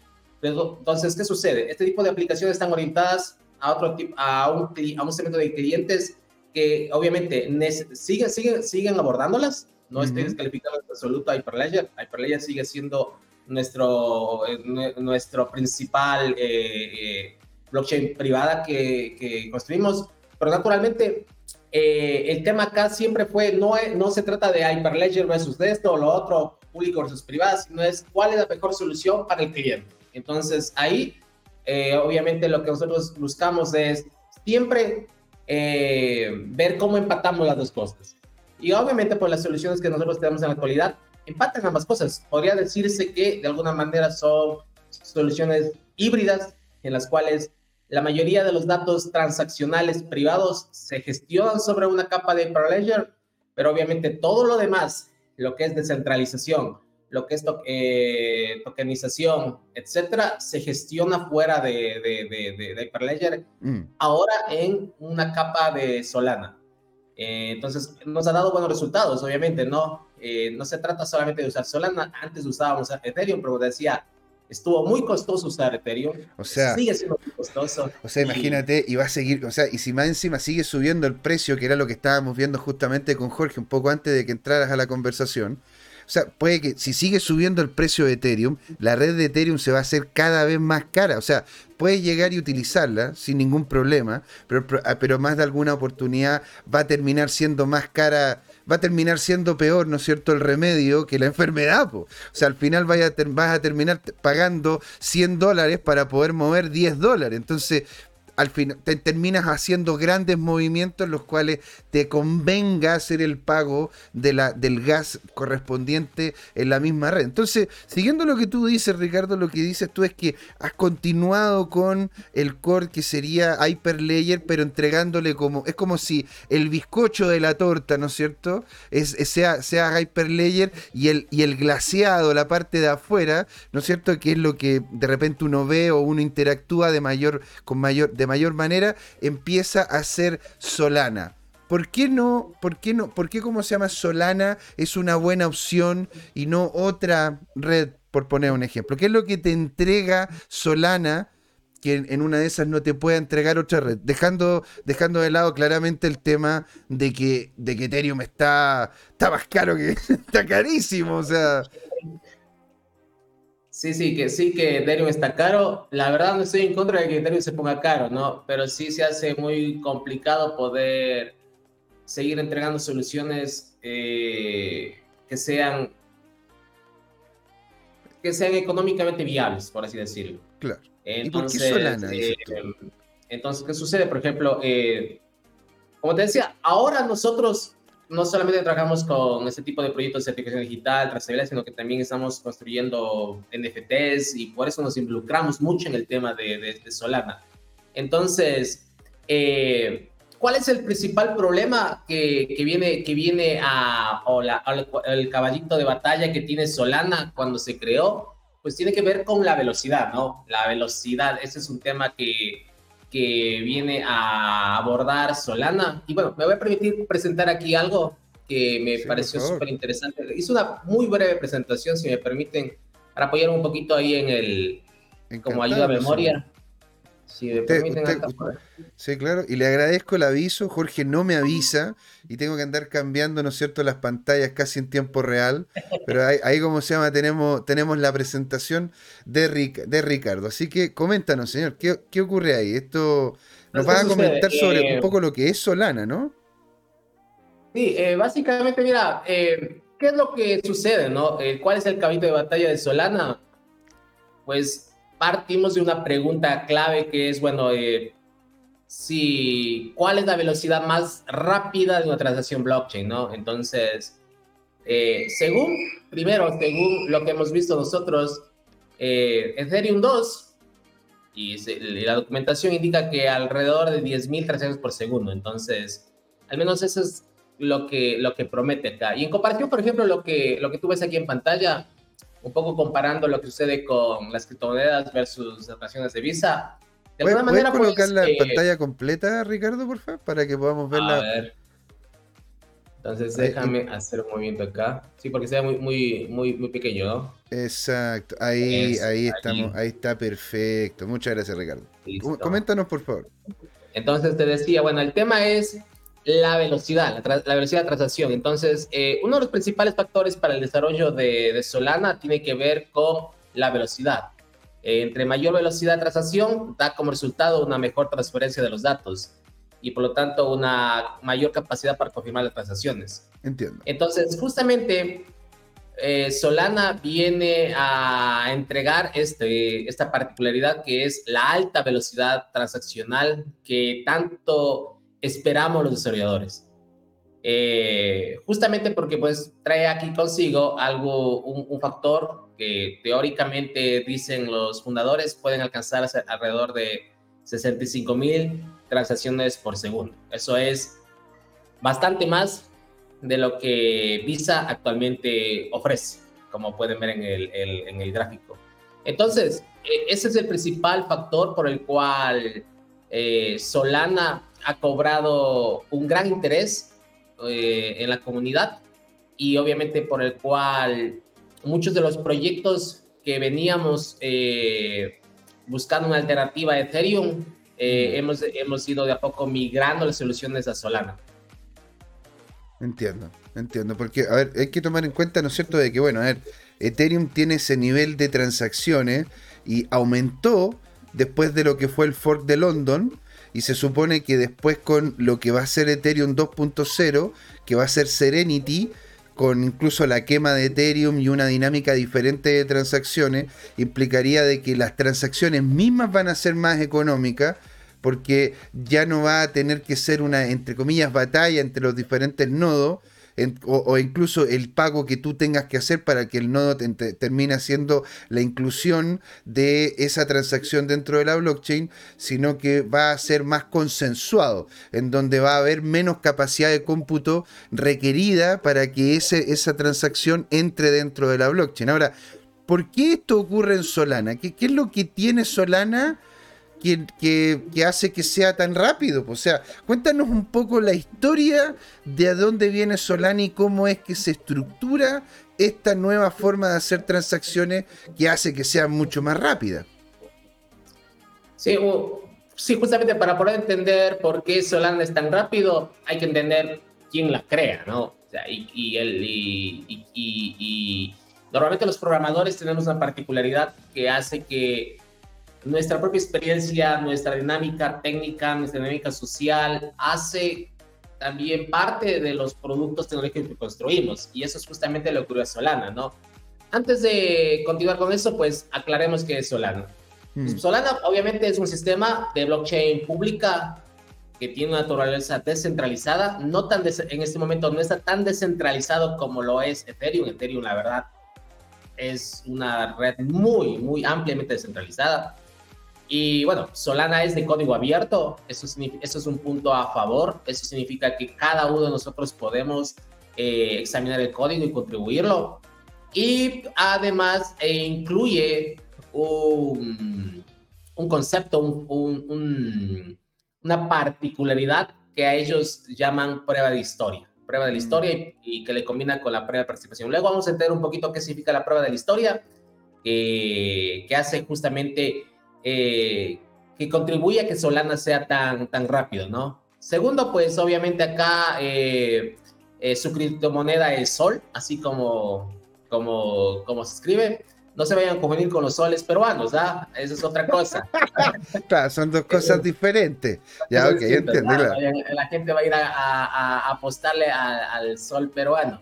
Yo también cuando recién leía me pareció muy particular el nombre que le colocaron. Obviamente deriva de la palabra solana, entonces eh, bueno, el tema es que, eh, ¿quién fundó Solana? Ah, acá vamos viendo. Este señor que les voy a mostrar aquí en pantalla es justamente quien, quien termina fundando Solana. su nombre es bastante particular, a ver si lo pronuncio bien. Es Anatoly Yakovenko, ¿no? Anatoly Yakovenko. Justo en el 2017, este caballero viene a fundar Solana, viene, viene a escribir eh, un documento técnico sobre el concepto de técnica de cronometraje en relación con los sistemas distribuidos conocidos como prueba de historia. ¿Qué significa eso? Este caballero, pues obviamente venía trabajando en empresas como Qualcomm, como Dropbox, como Meshifer. El punto es que obviamente este caballero viene de una industria que está vinculada a las telecomunicaciones. ¿sí? Mm. Mm. Entonces, en las telecomunicaciones, la capacidad para poder eh, enviar altas em, mensajes, eh, una mensajería muy grande, ¿no? Eh, necesitan grandes anchos de banda para poder transmitir la gran cantidad de mensajería. Este cabello trae, trae esa experiencia. No me voy a detener mucho a explicar cómo lo resuelve y eso, porque es muy, muy técnico, porque además Solana tiene una particularidad de ser difícil de explicar, difícil de entender. Entonces lo vamos a hacer, intentar hacerlo simple, ¿no? De ahí, si es que si es que si es que si es que la audiencia lo permite avanzaremos y profundizaremos eso posteriormente pero en todo caso o sea aquí eh, aquí la verdad que... somos todos full ñoños del tema técnico a ver aquí los presentadores de este programa somos dos ingenieros así que a ver un poco de ñoñez está permitida, señor. Así que por favor, tiene la libertad de poder explicar en detalle. ¿Ah? Vamos de menos a más entonces, ¿vale? Primero, ¿qué es este concepto de técnica de cronometraje? ¿no? Eh, bueno, el tema de los sistemas distribuidos no es algo que viene y nace con Bitcoin, eso es algo que, todos acá deberíamos saber. Si, no se dieron cuenta, pues obviamente hay, hay, hay que entender que los sistemas distribuidos existen hace décadas, mm. obviamente, ¿no? Y las técnicas para poder resolver eh, la mensajería y la seguridad, la validación de transacciones de los sistemas distribuidos ya existen hace rato. El tema con la prueba de historia o, Proof of History es que esta ayuda a eliminar el problema de la escalabilidad y el tiempo necesario para llegar a un consenso sobre las órdenes de una transacción. Lo que hace Yakovenko es eh, crear esta técnica para poder automatizar de manera más fácil el proceso en que la blockchain hace los pedidos de las transacciones. De manera que lo que hace es hacer que las redes criptográficas puedan escalar un poquito más allá en su capacidad. Eh, entonces, lo que hace es justamente esto, ¿no? Le hago, le hago profundizamos un poquito más acá. Hablando un poquito en esta diapositiva en particular sobre sus colaboradores, pues Jacobenko es el que viene y lo crea solito. El crédito nunca es de una sola persona. Obviamente hay que mencionar a personas claves en este sentido, que hoy soy parte de, este, de la Fundación Solana y Solana Labs. Ahí está Eric Williams, está Greg Fitzgerald, la verdad, nombres nombres difíciles de pronunciar. o sea, ¿qué, nombre más difícil que el otro? Aquí, aquí no hay Juan Pérez, no hay, no hay nada de... no, hay, no hay Juanito Gutiérrez, no, no, aquí la verdad, o sea, claro, Greg Fitzgerald y Raj Gokal. Bueno, gracias por la ayuda ahí. Entonces, ¿qué pasa con Solana, no? Solana, eh, bueno, Jacobenco lo que hace es en el 2017 escribir el documento técnico. Ya en el segundo trimestre de 2018, ellos crean Solana Labs y comienzan a buscar fondos para desarrollar esta nueva red. Mm. Y lo que hace es que en este segundo trimestre ellos recaudan más de 20 millones en ventas de tokens privados. Entre abril 2018 y julio 2019, los caballeros embolsan 20 millones de dólares. O sea, imagínate, el vuelto del pan. Fueron a comprar a la esquina, ya, 20 milloncitos para el bolsillo. pero, para poder desarrollar esto, o sea, está bien, está bien, muy bien. Y lo, que, lo que todos sabemos en el mundo del emprendimiento y los negocios es que la plata se plata. Entonces, si, si, si tiene los fondos suficientes para construir algo, pues obviamente esta, esta particularidad de poder llegar a generar una blockchain de alta escalabilidad y muy, muy rápida, obviamente se financia con este, con este interesante monto de, dinero, ¿no? Y obviamente, y, basa, y claramente Yakovenko tiene su punto a favor porque pues eh, trae, trae todas estas técnicas de, de, sistemas centralizados del mundo de telecomunicaciones acá a aplicarlas en el, en el, en el tema de la blockchain. ¿Vale? Entonces, ya a finales de julio de 2019, lo que hacen ellos es anunciar unas ventas de tipo serie A. Y con eso logran básicamente fondear aún más el progreso de Solana y su protocolo. Y ya para el tercer trimestre de 2020, cuento corto, sale en febrero la versión beta de, las, de, la red Mine de Solana. Ya. Sí. Y para que tengas una idea, eh, no tardó mucho, me parece, ahí, para que los principales exchange ya lo ya listen a, listen, listen a, a la criptomoneda Sol.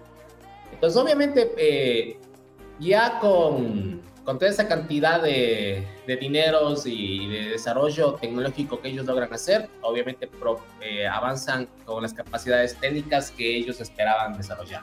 Claramente. Eh, entonces, ¿qué sucede? Un hito importante que sucede eh, pues, entre el 7 de diciembre de 2020 pues comienza el tiempo de votación para habilitar la pico inflación en la mainnet de en la mainnet beta de Solana. Y básicamente ya el 21 de diciembre de 2020 finaliza este periodo de votación.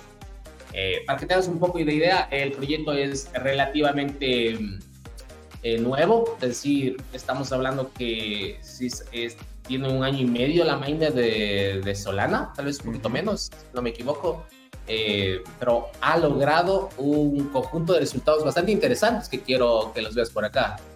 esta, esta es un print screen que saqué hace no más de una media hora mientras estaba esperando aquí en el en el eh, eh, en la cola de espera de, este prestigioso canal. Le estuve ahí eh, revisando, bueno, qué onda, qué pasa con los datos de, de Solana, ¿no? Entonces, bueno, ahí como puedes ver, Solana promete 65 mil por segundo, ¿no? Pero la verdad es que eh, una de las cosas que, que, no ha sucedido es llegar a eso. Mm. están, como, trabajando para poder llegar a eso. No es que en este momento ya, ahora, en tiempo real, estén haciéndolo de forma consistente. Sí, y una de, las, razones que indica Jacobenko en ese sentido es un poco las limitaciones de hardware. Es decir, mm. no se trata ahora del, del tema de, de, del protocolo, porque el protocolo, así como descrito, soportaría teóricamente las 65.000 transacciones por segundo, Sin embargo, tiene que ver también con dos factores, las limitaciones de hardware y también la concurrencia a la red. Es decir, en este momento mismo no hay tanta concurrencia como para llegar a este pico. ¿Sí? Ahora, ¿cuántas son las transacciones por segundo que están sucediendo eh, en este momento? En este mismo momento, podría, o mejor dicho, hace media hora. Hace media hora teníamos alrededor de 2.485 transacciones. Y pues eh, algo súper interesante que me llama mucho la atención de Solana es la cantidad de transacciones que ellos tienen. Ellos tienen muchísimas transacciones, tienen muchos más transacciones que la, mayoría que la mayoría de blockchains que tienen muchos más años. Mm. Eh, no recuerdo ahora mismo el, el, el dato exacto, pero lo, lo, había posteado en mi LinkedIn. Si quieren me buscan ahí como Ricardo C Pero ahí publicaba yo algo que saque un resultado que básicamente así, que dejaba muy por debajo la cantidad de transacciones totales que tiene actualmente la blockchain de Solana. Y justamente eh, una de las personas me, me escribía, me, eh, me, escribía, ahí me decía, bueno, 34, eh, aquí tiene como 34.561, 961, 375 transacciones. Eso es muchísimo, muchísimo más de lo que tiene Ethereum. Y me preguntaba, bueno, ¿eso es mainnet o es Teznet? Porque también hay que considerar esto es transacciones en la mainnet beta de, Solana. Mm. Entonces, cada vez están llegando más transacciones. Si tú en este momento te ingresas a la, blockchain, a la página web de Solana, vas a darte cuenta que ese número cambió bastante en comparación a, hace media hora. Y claro, o sea, e-, esa otra pregunta, porque este nivel de transacciones por segundo es porque es el tope máximo que en este momento puede Solana, eh, ¿cómo se llama?, transmitir o sea, estas transacciones, o es porque la cantidad de proyectos dentro de Solana no están requiriendo la totalidad de capacidad que tiene Solana para poder hacer las transacciones. Es decir, es yo tengo un auto que puede andar a 150 kilómetros por hora, pero estoy en una carretera que puede andar solamente a 50, o es que yo quiero andar a 50 independiente de que la carretera pueda hasta 150, que es el tope del auto. Muy, muy buena analogía y, fácil de entender. ¿ah? Eh, primero, Te la regalo. ¿ah? Te la regalo para que la... no, el 2485 es el dato que sucedía en ese momento. Este, esto, es, esto tú lo puedes entrar a la página web de Solana y vas a ver que está variando, ¿no? Está sí, sí. acá, subiendo acá, ¿ya? Eh, entonces, ¿qué sucede? El tope teórico de Solana es 65.300 por segundo, ¿ya? Ya. Eh, ese es el límite. Ya. ¿Por qué no llegamos a eso? Justamente porque la carretera por donde anda el auto pues no tiene esas condiciones y porque también tú le estás manejando a 50 por hora. Es por eso. ¿Vale? Ahora, el, el auto anda a, a 100 kilómetros por hora. Y eso es lo que te dice el fabricante. Eh, no sé si ustedes un rato han sacado su auto y le han puesto al fondo. Mm. Mm. no, soy, no soy mucho de eso, pero sí, en algún momento tuve un autito que chiquito como era, lo, hacía, lo hacía zumbar ahí en alguna carretera. Así que entiendo lo que dice. es decir, en este momento, ¿no es cierto? Yo, como uno de los software dentro de Solana, que sería este auto, no estoy, no estoy usando la totalidad de la capacidad que tiene este vehículo o la totalidad de velocidad que tiene el vehículo, porque la carretera, ¿no es cierto?, es muy no es la adecuada como para que yo le pueda dar todo lo que el vehículo puede dar. Eso es lo que me estás comentando entonces. De alguna manera podríamos decir que sí, ¿no? Pero el, protocolo está diseñado para eso. ¿Y qué es lo que sucede con eso? Pues obviamente eh, lo que hace eso es llamar la atención a la comunidad de desarrolladores y el conjunto de proyectos eh, que están a lo largo del ecosistema blockchain y le ponen y le van apostando cada vez más, ¿no?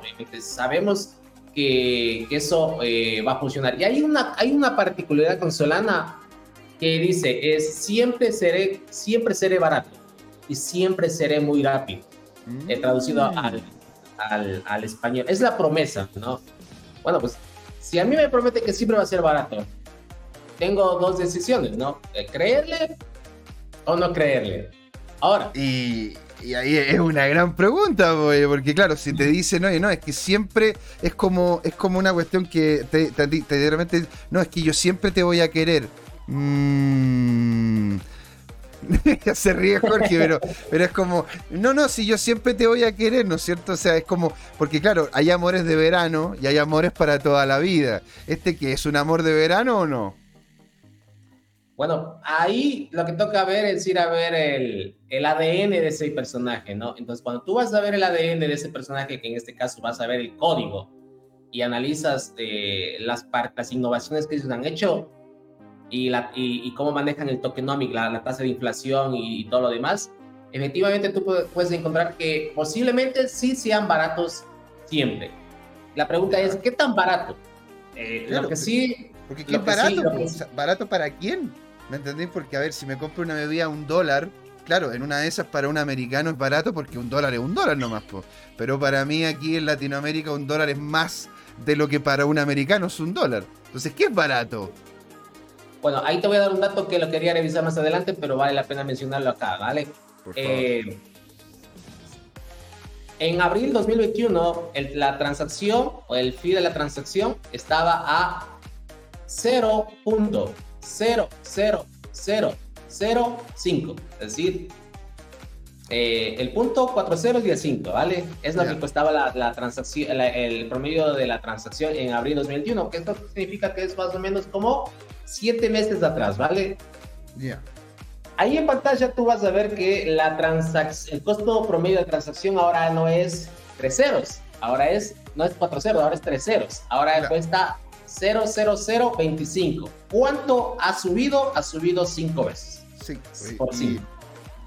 Ahora, ¿qué tan barato es pagar por transacción eh, 0.00025 en este momento? Pues es muy barato. O sea, es, barato, O, sea, o sea, es que a ver, eso, eso, es la, eso es la baratez misma, pero a ver, aumentó 5 veces en 7 meses. Si aumenta 5 veces más en 7 meses más, sea, 25 por 5, estaríamos hablando, y Jorge me puede, me puede decir que sí o que no, pero eso es un aumento que puede llegar y ser logarítmico, pues, ¿no es cierto? O sea, no es lineal. Así que hablamos, ¿no es cierto?, de, multiplicarlo por 5 veces cada vez que existe, ¿no es cierto?, un aumento, un aumento, ¿cómo se llama?, del tiempo. ¿Qué dices tú, Jorge? tienes, ¿cómo se llama?, que quitar el silencio ahí para que te podamos escuchar. Efectivamente, eso sería un crecimiento exponencial exponencial. Hay que tener, ya, hay que tener uh, precaución con eso. Pero, pero déjame, aprovechando de que, me pasaste la pelota, José Miguel. Eh, Ricardo, ¿tú tienes más lámina de la presentación o ya empezamos con la parte de interacción? Mira, tengo algunas láminas, pero si quieres, vamos, vamos interactuando, vamos hablando un poquito más y les vamos usando dependiendo de la pregunta. Y si, y si hay algo que no sé, pues obviamente eh, la, audiencia me sabrá disculpar. Eh. No, claro. Eh, oye, pues, ¿en qué, ¿en qué fase está Solana ahora? ¿Sigue en beta test? No, no, en la actualidad Solana está en una mainnet beta, ¿sí? Ya. eso significa que tenemos un sistema productivo. ¿sí? de hecho, tú incluso el explorador de oficial, tenemos varios exploradores ahí de la blockchain Solana, también es beta, beta productivo. Ya, mira qué interesante, ¿eh? dime una cosa, ¿y desde cuándo está en producción? Eso está desde febrero 2020. ya, entonces explícame eh, qué pasó a mediados de septiembre marzo, 2014. ¿Cómo? Cuando, cuando hubo un fork. ¿Por qué se produjo ese fork? Eh, básicamente, eh, lo que sucedió ahí es un alrededor de, varios días en el cual la blockchain Solana quedó fuera de línea. Mm. Eh, entonces ahí sucedió eso. Ahora, si me preguntas a mí cuál fue la razón oficial de eso, hay una particularidad con, con Solana y Solana Labs, ¿no? Las comunicaciones que ellos hacen siguen siendo un poco, por decirlo de una manera, eh, de una manera simpática, ¿no? Un poco confusas, no son claras. Como crítica, ¿no? Yo también estuve viendo esa cuestión donde intenté entender, como inversionista, ¿no es cierto?, en Solana, intenté entender por qué justamente había ese problema y la verdad que leyendo todo lo que decía tanto Anatoly como otros más, la verdad que no me quedó claro por, es, por qué fue eso. Yo entendí que fue por un tema del fork, que es lo que comenta de buena manera Jorge, pero no entendí el problema que había con ese fork, porque imagínate, el fork London en Ethereum salió fantástico, ¿no es cierto? Y también lo que, se está, lo que está pasando ahora con Ethereum 2.0, que es este nuevo gran fork que vamos a tener ah, down the road, o sea, aguas abajo, ¿sí? Esto, de hecho, muchas de las empresas están, están abordando ese Ethereum 2.0 y están queriendo justamente que eso, eso llegue a ocurrir. ¿Qué es lo que terminó pasando realmente con Solana? ¿Fue un problema de la red? ¿Fue un problema de, de qué cosa? Jorge. A ver, hay una cosa importante que aclarar para las personas que tienen menor conocimiento computacional y nos están escuchando. Ah, el sistema cripto de cualquier criptomoneda, en el fondo está compuesta por varios módulos, donde al menos hay dos componentes. En realidad son muchos más, pero quedémonos con los dos componentes. Uno, que es el ledger, y que es como un libro de contabilidad, se dice de triple entrada, porque es público, y, que tú lo puedes eh, conocer en cualquier parte del mundo y en cualquier momento. Esa es la promesa. ¿Ya? Y ese, eh, para poder escribir en ese libro tú tienes que tener un manejo de integridad, o sea que no puedas borrarlo, eso es un concepto básico de este tema, ¿ya? Y que cualquier acto que ocurra válidamente emitido en este tema tiene que estar sincronizado, arbitrado por otro componente que se llama el mecanismo consenso, y para premiar todo este esfuerzo hay un tercer componente que es la criptomoneda, ¿ah?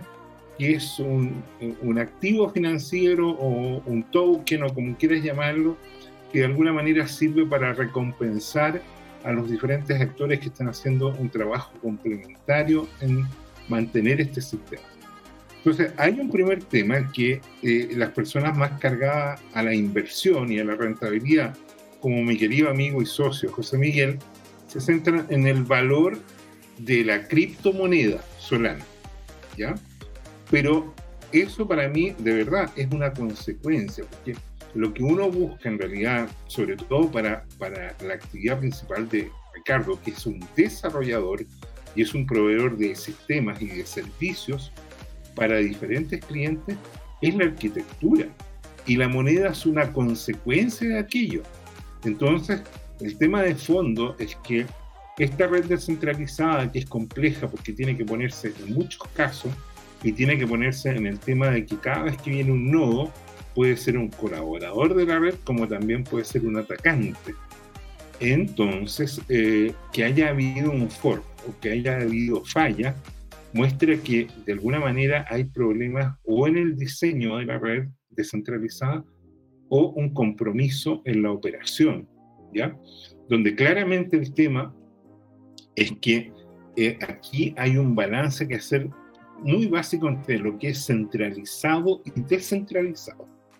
Bitcoin es absolutamente descentralizada y es una arquitectura muy confiable y que ha mostrado que incluso cuando China, que es una tremenda nación, que es algo así como la quinta o la cuarta o la sexta parte en población y en influencia, eh, vetó a, las criptos en general y a Bitcoin en particular, eso produjo una mínima caída y a, su vez un repunte en el último mes.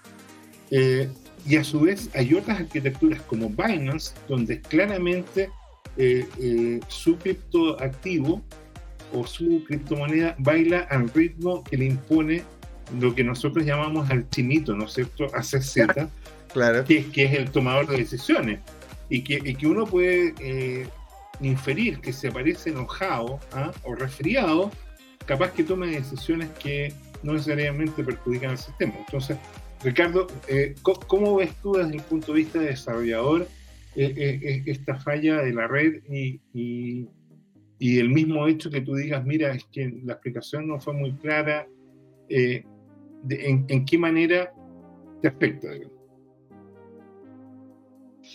Pues obviamente acá hay un principio que las personas que desarrollamos sobre blockchain lo asumimos desde, desde, desde, al menos yo desde el inicio y creo que es un, tema compartido. Los que estamos acá desarrollando sobre la blockchain somos conscientes de que la mayoría de protocolos y los protocolos que estamos usando son protocolos que están en naciendo, que están evolucionando, que están madurando. Entonces, ¿qué sucede? Por ejemplo, esa es la, la primera cosa que uno tiene que ser consciente. Entonces, lo que sucedía, por ejemplo, hace 5 o 10 años con, con Ethereum. Eh, mm. Uno, si eh, en la balanza se tiene que avanzar y decidir. Obviamente, eh, nosotros como desarrolladores esperamos una mucha claridad y honestidad de parte de la organización o fundación que está a cargo de este tipo de ecosistemas y blockchain. Ese es uno de los principales factores que hace que determinan eh, obviamente la confianza que uno puede colocar en, en este tipo de escenarios. Pero también está el otro, ¿no? Está también la necesidad, la necesidad de, de, innovar, la necesidad de apostar, la necesidad de proveer soluciones escalables a nuestros clientes y la conciencia naturalmente de que esto es, una, esto, es una, esto es algo que no es escrito ya y listo. O sea, si, si, por ejemplo, si me preguntas a mí, si yo espero o esperáramos todos nosotros aquí de que la, la blockchain esté 100% madura, estandarizada, legal, aceptada, nos vamos a quedar atrás. Nos vamos a quedar atrás. claro, o sea, estaríamos, estaríamos ¿cómo se llama? programando pero en silla de ruedas ya, ya, ya, no sé, Fundación La Rosa, poco más de todo, no, claramente, entiendo. Haríamos exactamente lo que, hace, lo que hacen los gobiernos, lo que hacen las instituciones tradicionales, ¿no? Es decir, eh, esperar una regulación, esperar la prueba de concepto, que no prueben, ¿no? Ellos, ellos tienen el dinero, la paciencia y para poder hacer eso. Nosotros nosotros, como startups tecnológicas, tenemos la capacidad y estructura para poder eh, apostar, para poder cambiar, para poder probar, para poder presentar soluciones innovadoras que, que a pesar que otras empresas aún más grandes lo, lo, lo, pueden hacer, no lo hacen. Entonces ahí creo que está la diferencia entre, entre, aquel, eh, y la, la, la, oportunidad, la oportunidad de, de aprendizaje y la oportunidad de innovación.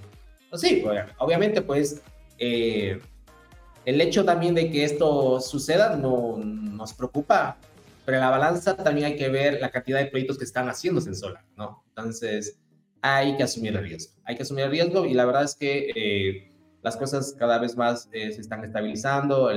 Hay muchos proyectos en Solana, si quieren entrarse a ver, véanlo. Hay NFT, hay DeFi, hay Exchange, hay DEX, hay DEX, un montón de, de proyectos. Hace Ahora hay un poquito más de 400 proyectos, si no me equivoco. Porque de hecho, de hecho en Solana hay una capacidad de poder utilizar también varios tipos de lenguajes diferentes, ¿no? puedes utilizar Rust, puedes utilizar C, puedes utilizar incluso... Mira, de hecho los tenía, los tenía yo aquí anotados para poderlos...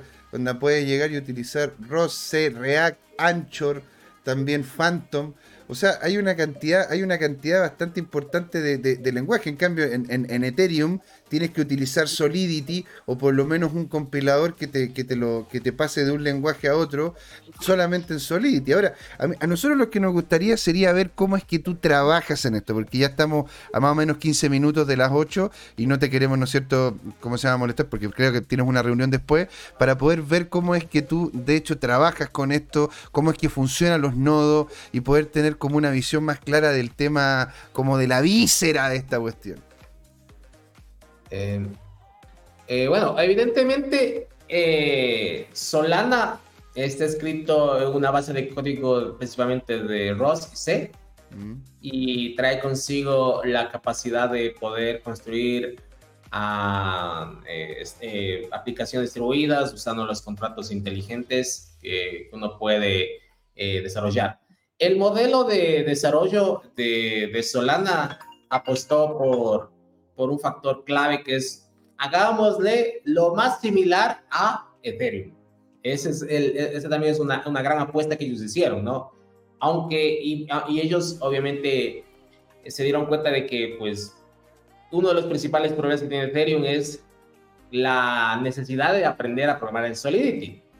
Ahora tal vez no es tan grande, pero sigue siendo un problema. O sea, por ejemplo, yo mismo eh, eh, además de la compañía de Business Blockchain, nosotros tenemos una, una consultora que hace headhunting, que hace, que hace, eh, provee personal remoto y equipos ágiles a diferentes empresas. Y, por ejemplo, Eh, uno de los principales eh, perfiles que nos piden eh, es el servidor Ethereum. y esto es para el mercado europeo, para el mercado estadounidense. Pero cuando uno, cuando los, cuando las analistas de, de, de headhunting que trabajan en nuestra empresa van a buscar ese talento, está bien difícil porque hay, porque la cantidad de programadores que, en comparación al resto de tecnologías, pues es muy, es muy, muy escasa. Solidity es un lenguaje relativamente escaso en el ecosistema y aún es mucho más escaso el tema de, de, lo, de encontrar un programador blockchain.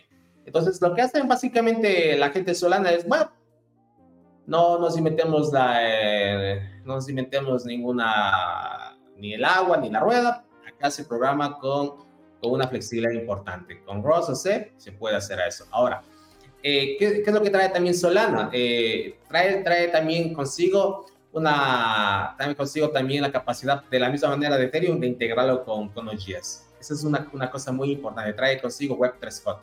Mm. Con Web3J tú haces exactamente lo mismo, entonces obviamente el modelo de desarrollo de, de, de, Solana es muy similar. En lugar, por ejemplo, de usar Metamask, hay, aquí está Phantom. Phantom es la wallet, la wallet que obviamente se integra de la misma manera como Metamask a, a, a Ethereum. Entonces, la, la, forma, la forma de trabajar de un programador es bastante cómoda. Eh, si viene de Ethereum, eh, va, a ser, va a ser muy cómodo. Y es la apuesta, ¿no? Un, que un programador de Ethereum, pues sin ningún problema se pueda pasar a, a, a, a Solana. Claro. Y acá, pues obviamente te trae consigo, eh, implementa el conjunto de estándares. Por ejemplo, acá tenemos el SPL token, que es eh, que es el token utility que normalmente, la, normalmente se está desarrollando. Tú puedes, por ejemplo, en el caso de NFTs, construirlos directamente usando la línea, la línea de comandos de Solana, ahí si te gusta, o puedes usar eh, Node.js y Web3J para construir tus para construir tus NFTs. Entonces, es la dinámica de un programador. En, términos generales, a, la gente que está más metida en esto, no le va a resultar complicado. De hecho, por ejemplo, una de las cosas importantes es que los programadores eh, que saben Node.js, que saben, eh, que saben TypeScript, fácilmente se encajan en ese tipo de, proyectos, ¿vale? Entiendo, claro. O sea, en definitiva, la, idea es poder hacer más fácil lo que era la transición y que, a ver, en vez de andar pillando una aguja en un pajar, ¿no es cierto? Que es, ah, este tipo sabe de Solidity, nada, pues mejor llegar y hacer, oye, aquí, aquí que, que escriban en, en el, en, como, como gusten ellos y que en definitiva puedan integrarlo rápidamente a lo que es también la, misma, el, ¿cómo se llama? El mismo, el mismo ecosistema. Aparte también, como está escrito en C, me imagino yo, al ser un, al ser un programa tan ligado al, al fierro, tan ligado, tan ligado a la máquina misma, ¿no es cierto? Y que no sea Solidity, que en definitiva es un, es un lenguaje más arriba, ¿no es cierto? Es un lenguaje más eh, de, un nivel más alto, no de tan bajo como C. Entonces, claro, una de esas la integración que tiene con la máquina es mayor, generando eso, esa, esa rapidez, esa rapidez que se supone que está ofreciendo en este momento, ¿no? Sí, sí, eh, pero hay una cosa importante de mencionar acá que la, la obviamente en, en tener un lenguaje de bajo nivel como C eh, eh, que nos permita cumplir los contratos y que interactúe directamente con el fierro, es un muy buen punto. O sea, es algo que es, eh, esperamos nosotros de cualquier sistema altamente transaccional, no necesariamente pro. A ver, avancemos, avancemos como a ver, a ver el tema. La ventaja de, ser, de, ser, eh, de ser rápido no necesariamente está vinculado a, o al menos no es solamente por el lenguaje sobre el cual está construido, ¿no? Hay varias innovaciones que trae consigo eh, eh, Solana que hace que justamente hagan que sea rápido. Y una, para ponerlo de una manera muy simple, por ejemplo, eh, eh, hay una necesidad importante en cualquier blockchain de poder respetar el orden de las transacciones. Eso es elemental. Y en cualquier sistema transaccional. Imagínate que, por ejemplo, en un sistema bancario el débito, la relación de débito se haga antes del crédito o la relación del crédito se haga antes del débito, sería un desastre, ¿no? Entonces, en los sistemas financieros tradicionales, yo, yo, he trabajado mucho con ellos, ellos lo que hacen es implementar colas. Un sistema de, de colas sobre MQ, sobre lo que sea, o, o los BQ, lo que sea, ¿no? y van, van, van asegurando que el orden de transacciones se vaya respetando, porque es un sistema transaccional. Es decir, hay una sola cola donde van cayendo, van cayendo eso, ¿no? ¿Cómo resuelves eso en la blockchain? Si todo está descentralizado. La forma que hace Bitcoin para resolver eso, eso es a través de la Proof of Work. Proof of Work es quien resuelve este, este, esto, ¿no? Lo que sucede acá eh, es que ellos decidieron no hacerlo de esta manera. Primero que todo, debes saber que eh, Solana usa el protocolo de consenso eh, Proof of Stake, ¿sí? Proof of Stake. Mm. Y, y, eso, y esto hace que justamente pues sea, ya, ya se lleve consigo un punto adicional.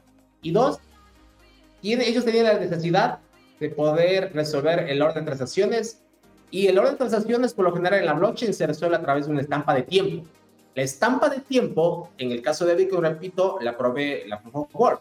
En el caso de Solana, lo resolvió de una manera más simple posible.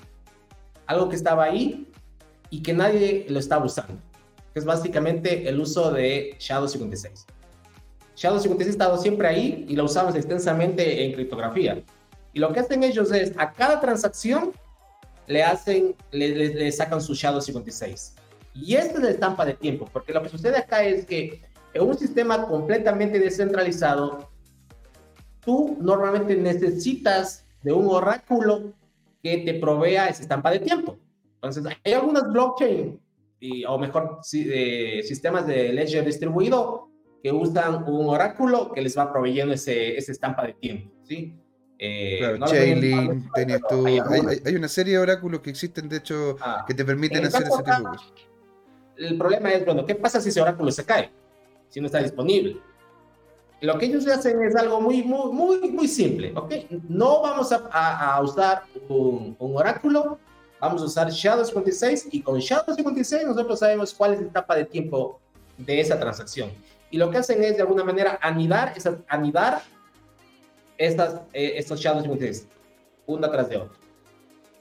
Entonces, esa, esa, esa, es una de las, de, las, de, la, de, las razones por las cuales, primero que todo, eh, Solana es muy rápido. Ahora, trae consigo, como te decía, un conjunto de innovaciones bastante interesantes que, que obviamente hacen necesario de, de entender, que es básicamente obvia, eh, el tema de la de, que pues, se puede programar con C, eh, escrito en C, los, los, contratos inteligentes se escriben además de con C++ y cosas de esto. Ahora, eh, como nos queda poquito tiempo, solamente para que el, la audiencia lo, lo, vaya conociendo y si quieren luego profundizamos de una segunda sesión esta arquitectura, eh, voy a pasar rápido. O sea, esto se viene, porque imagínate, estamos recién eh, haciendo, estamos rascando la superficie, todavía tendríamos que entrar al ah. ecosistema, los proyectos los cuales estáis avanzando, cuáles encuentras interesantes. Así que por favor, démosle, démosle con todo. Sí, hay, aquí, aquí lo que tenemos es eh, un resumen muy breve, muy breve de lo que es la infraestructura de Solana, ¿no? Trae consigo ocho innovaciones que son claves para poder hacer rápida la cosa, ¿sí? Eh, ya hablamos de. Ya, aquí está, casi que me, se, me, se me pierde acá. De la prueba de historia, o Proof of History. Este no es el protocolo de consenso. Les, les recuerdo que lo que usa Solana es Proof of Stake. Pero lo que sucede acá es que para que la cadena de bloques funcione de manera eficaz, todos los nodos deben llegar a un acuerdo a tiempo. Sí, ponemos de acuerdo en eso. Entonces, esto lo resuelve eh, Bitcoin, como ya lo dije hace un, rato. Y lo que hace Solana es aprovechar Shadow56 para crear un modelo de prueba de historial. Esta función lo que hace es marcar el tiempo de, de todas y cada una de las transacciones utilizando la salida anterior como entrada de la siguiente. Primera innovación. No voy a profundizar mucho en eso. De ahí está eh, Tower BFT, que básicamente es una implementación modificada del sistema de Proof Byzantine Fault Tolerance. Eh, o, el, el, ellos lo que eh, modificaron este, este, este protocolo de, la tolerancia a pruebas a, fallas bizantinas. Esta innovación lo que hace que eh, la prueba de historia de Solana actúe como un reloj criptográfico, permitiendo que toda la blockchain de Solana reduzca la latencia y también la mensajería. En este sentido, lo que hacen los validadores, lo que hacen es votar sobre una versión correcta del libro mayor. ¿Sí? Eh, es, como te decía, no se asusten, la, la, la, Solana trae un conjunto de componentes bastante interesantes que, que, que, se, que se pueden ir pasando por cada uno en una sesión. Y ahí, pues, solamente para resumir, porque nos queda poco tiempo, está la, la turbina, ¿no? La turbina es básicamente, eh, lo toma, hay, una cosa bien interesante la turbina. La turbina, eh, el modelo de innovación de, la turbina eh, lo toma prestado del modelo de BitTorrent. ¿sí? Eh, no sé si pueden BitTorrent, por ahí está todavía, ¿no? Sí, sí, de hecho lo conversamos ahí en, la turbina lo que permite es, La turbina lo que permite es al líder romper los bloques en paquetes aún más pequeños. Entonces, el uso de estos paquetes más pequeños permite que los validadores individuales verifiquen las transacciones sin que los datos sean demasiado intensivos en el ancho de banda. Te recuerdo que acá, como decía el, el computador Yakovenko, viene del mundo de las telecomunicaciones, ¿no? Entonces, para él siempre estaba metido en, la cabeza eh, la optimización del ancho de banda. Claro. y justamente, entre mejor optimices del ancho de banda, mayor es la cantidad de mensajería que tú puedes enviar. Eh, otra cosa importante está, es el, eh, traducido al, español sería así como la corriente del golf. ¿Ya? golf, algo así. Entonces lo que hacen ellos es una solución muy astuta, ¿no? Eh, ellos lo que hacen es hacer unas agrupaciones de memory pool. El memory pool es donde todas las transacciones no confirmadas se ponen en la cola para que los validadores los confirmen, ¿no? Eso sucede en todas las blockchains, ¿no? Todo, en la memory pool están ahí todas las transacciones esperando que se confirmen lo que hace, por lo general, lo que hacen, por ejemplo, los memory pool de Ethereum, de Bitcoin, contienen alrededor de 20 a 100 KB de transacciones no confirmadas. Eso es el estándar. Tú vas a ver, eso puedes ir a Pero en Solana, los validadores pueden confirmar un tamaño de memory pool de 100.000 KB. Entonces, obviamente, esto hace que permita confirmar 50.000 transacciones por segundo en la blockchain de Solana. Mm, sí, ya vas entendido por qué es tan rápido, ¿no? Eh, eso tiene que ver con lo que dices tú ahí, C-Level, que donde tú puedes llegar y crear contratos inteligentes que corran en paralelo y no que sean uno detrás del otro. Sí, claro, eso, eso, eso lo que habilita es lo segundo, porque el C-Level lo que hace es justamente eh, eh, hacer que diferentes contratos inteligentes se ejecuten en paralelo. Claro. Lo que esto, esta, esta característica va a demandar que obviamente haya, más, haya la capacidad de, tener más eh, transacciones en el memory pool, que se confirmen más transacciones eh, por los validadores, ¿no? Exacto. lo que sucede acá es que, eh, por decirlo de una manera, Solana teóricamente puede o permite ejecutar decenas de miles de contratos inteligentes en paralelo. Esto sí que es una gran innovación, porque las cadenas de bloques tradicionales como... Eh, como Ethereum. Ethereum en Ethereum, de hecho, tienes, ¿cómo se llama? Que pasar un contrato tras otro. No pueden pasar más de alguno al mismo tiempo. Y, hay, hay un pago al respecto.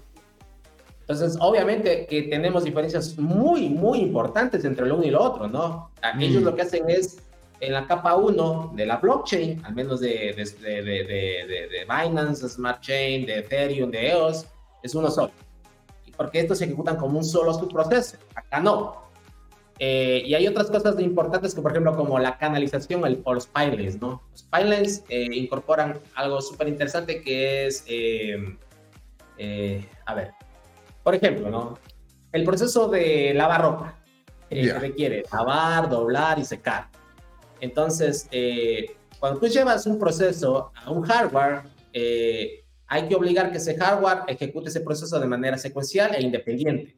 Lo que hace el pipeline es mantener, lograr que ese hardware funcione todo de manera ordenada, al mismo tiempo, validando y replicando de la manera más eficiente esos procesos que, que tú has diseñado. Eh, por ponerlo de esa manera, porque es, lo que hace el pipeline, ¿no? Eh, interactúa, hace, logra una eficiencia importante en el hardware. Y ahí tienes lo que es Cloud Break.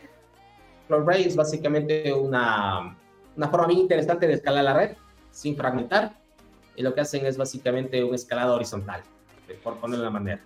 Y ahí, y, ahí hacen y ahí hacen también lo que es la distribución como lo que hace el BTT también, ¿no es cierto? Que distribuyen de manera equitativa lo que es el, la cantidad de información que tiene la red en los diferentes nodos. Eh, sí, de alguna manera, para ponerlo un poquito más simple, lo que hace este software está diseñado para minimizar los cuellos de botella del hardware. Eh, es lo que hace. Entonces, lo que hace es que, por ejemplo, actualmente muchos componentes de nivel del cliente, del consumidor, no pueden soportar el tamaño de datos y las velocidades requeridas para poder alcanzar ese nivel de transaccional. Y lo que hace CloudBrace es básicamente utilizar cada pieza de hardware para indexar datos, eh, para que la base de datos pueda leerlos, pueda escribirlos y eh, una sola entrada al mismo tiempo. Eso es, es algo así. Entonces, es una optimización muy importante, ¿no? Repito, o sea, esto, el, el tipo que crea esto, el equipo que crea esto, no solamente piensa en software, ¿no? Piensa en hardware y cómo, cómo lograr anchos de banda importantes, cómo indexar eh, grandes, grandes cantidades de, datos. Y de ahí están los archivadores, que algo ahí, eh, a propósito, Jorge, habla, ah, tú hace un rato hablabas sobre el componente de Ledger, ¿no? El Ledger que está ahí, el libro mayor distribuido. Y lo que hace pues de acá eh, Solana es hacer una hacer una representación importante de lo que es el Ledger archivadores representan la, el ledger, para, pero para petabytes de datos. entonces, mm. el equipo, el equipo de Solana construyó su propia, su propio modelo de, de, de, archivos, de, replication o de replication, de replicación de datos, sí.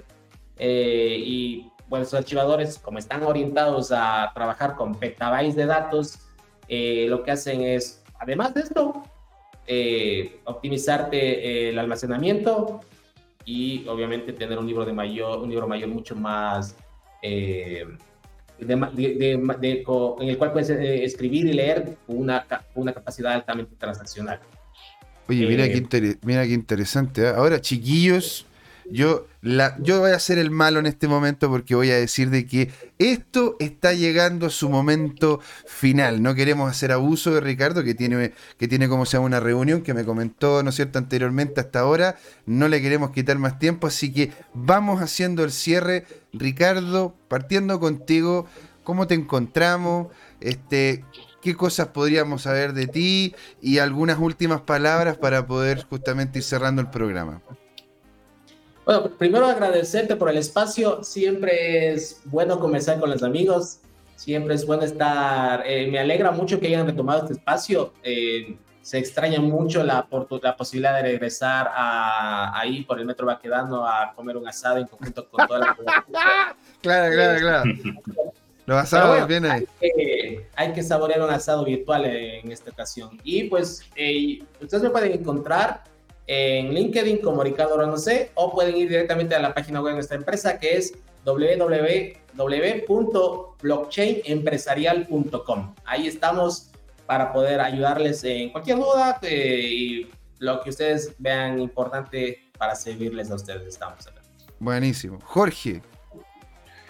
Gracias Ricardo, la verdad es que eh, encantado de reencontrarnos también eh, y ver una descripción técnica eh, desde el punto de vista de las personas que están haciendo sistemas y proveyendo, como dices tú, soluciones a empresas eh, basado en tecnología tanto blockchain privada como pública.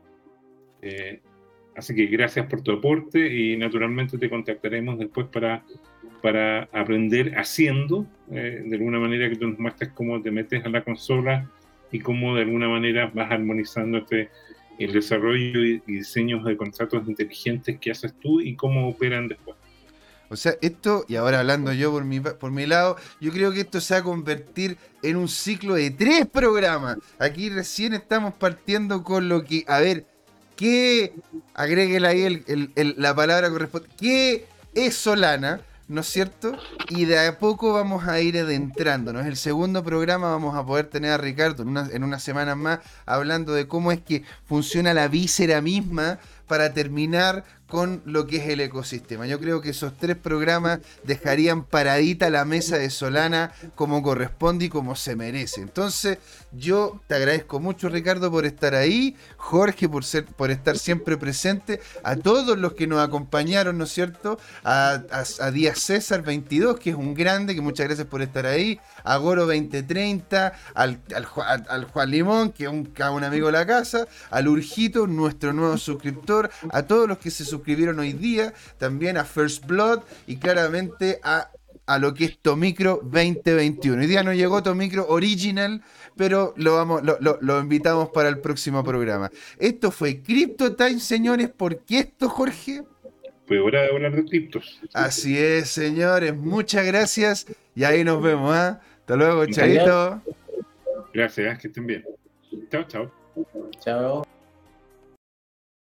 Hola amigas y amigos, antes de irnos les queríamos recordar que esta comunidad CryptoTime la hacemos todos, así que siempre invitados a nuestros canales de difusión en Twitch, Twitter, YouTube, LinkedIn y Facebook.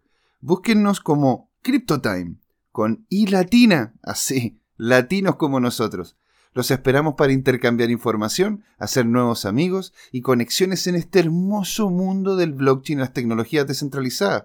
Los invitamos a suscribirse para recibir información sobre nuevos episodios y les mandamos un gran saludo de acá, Jorge Gatica y José Miguel. Nos vemos.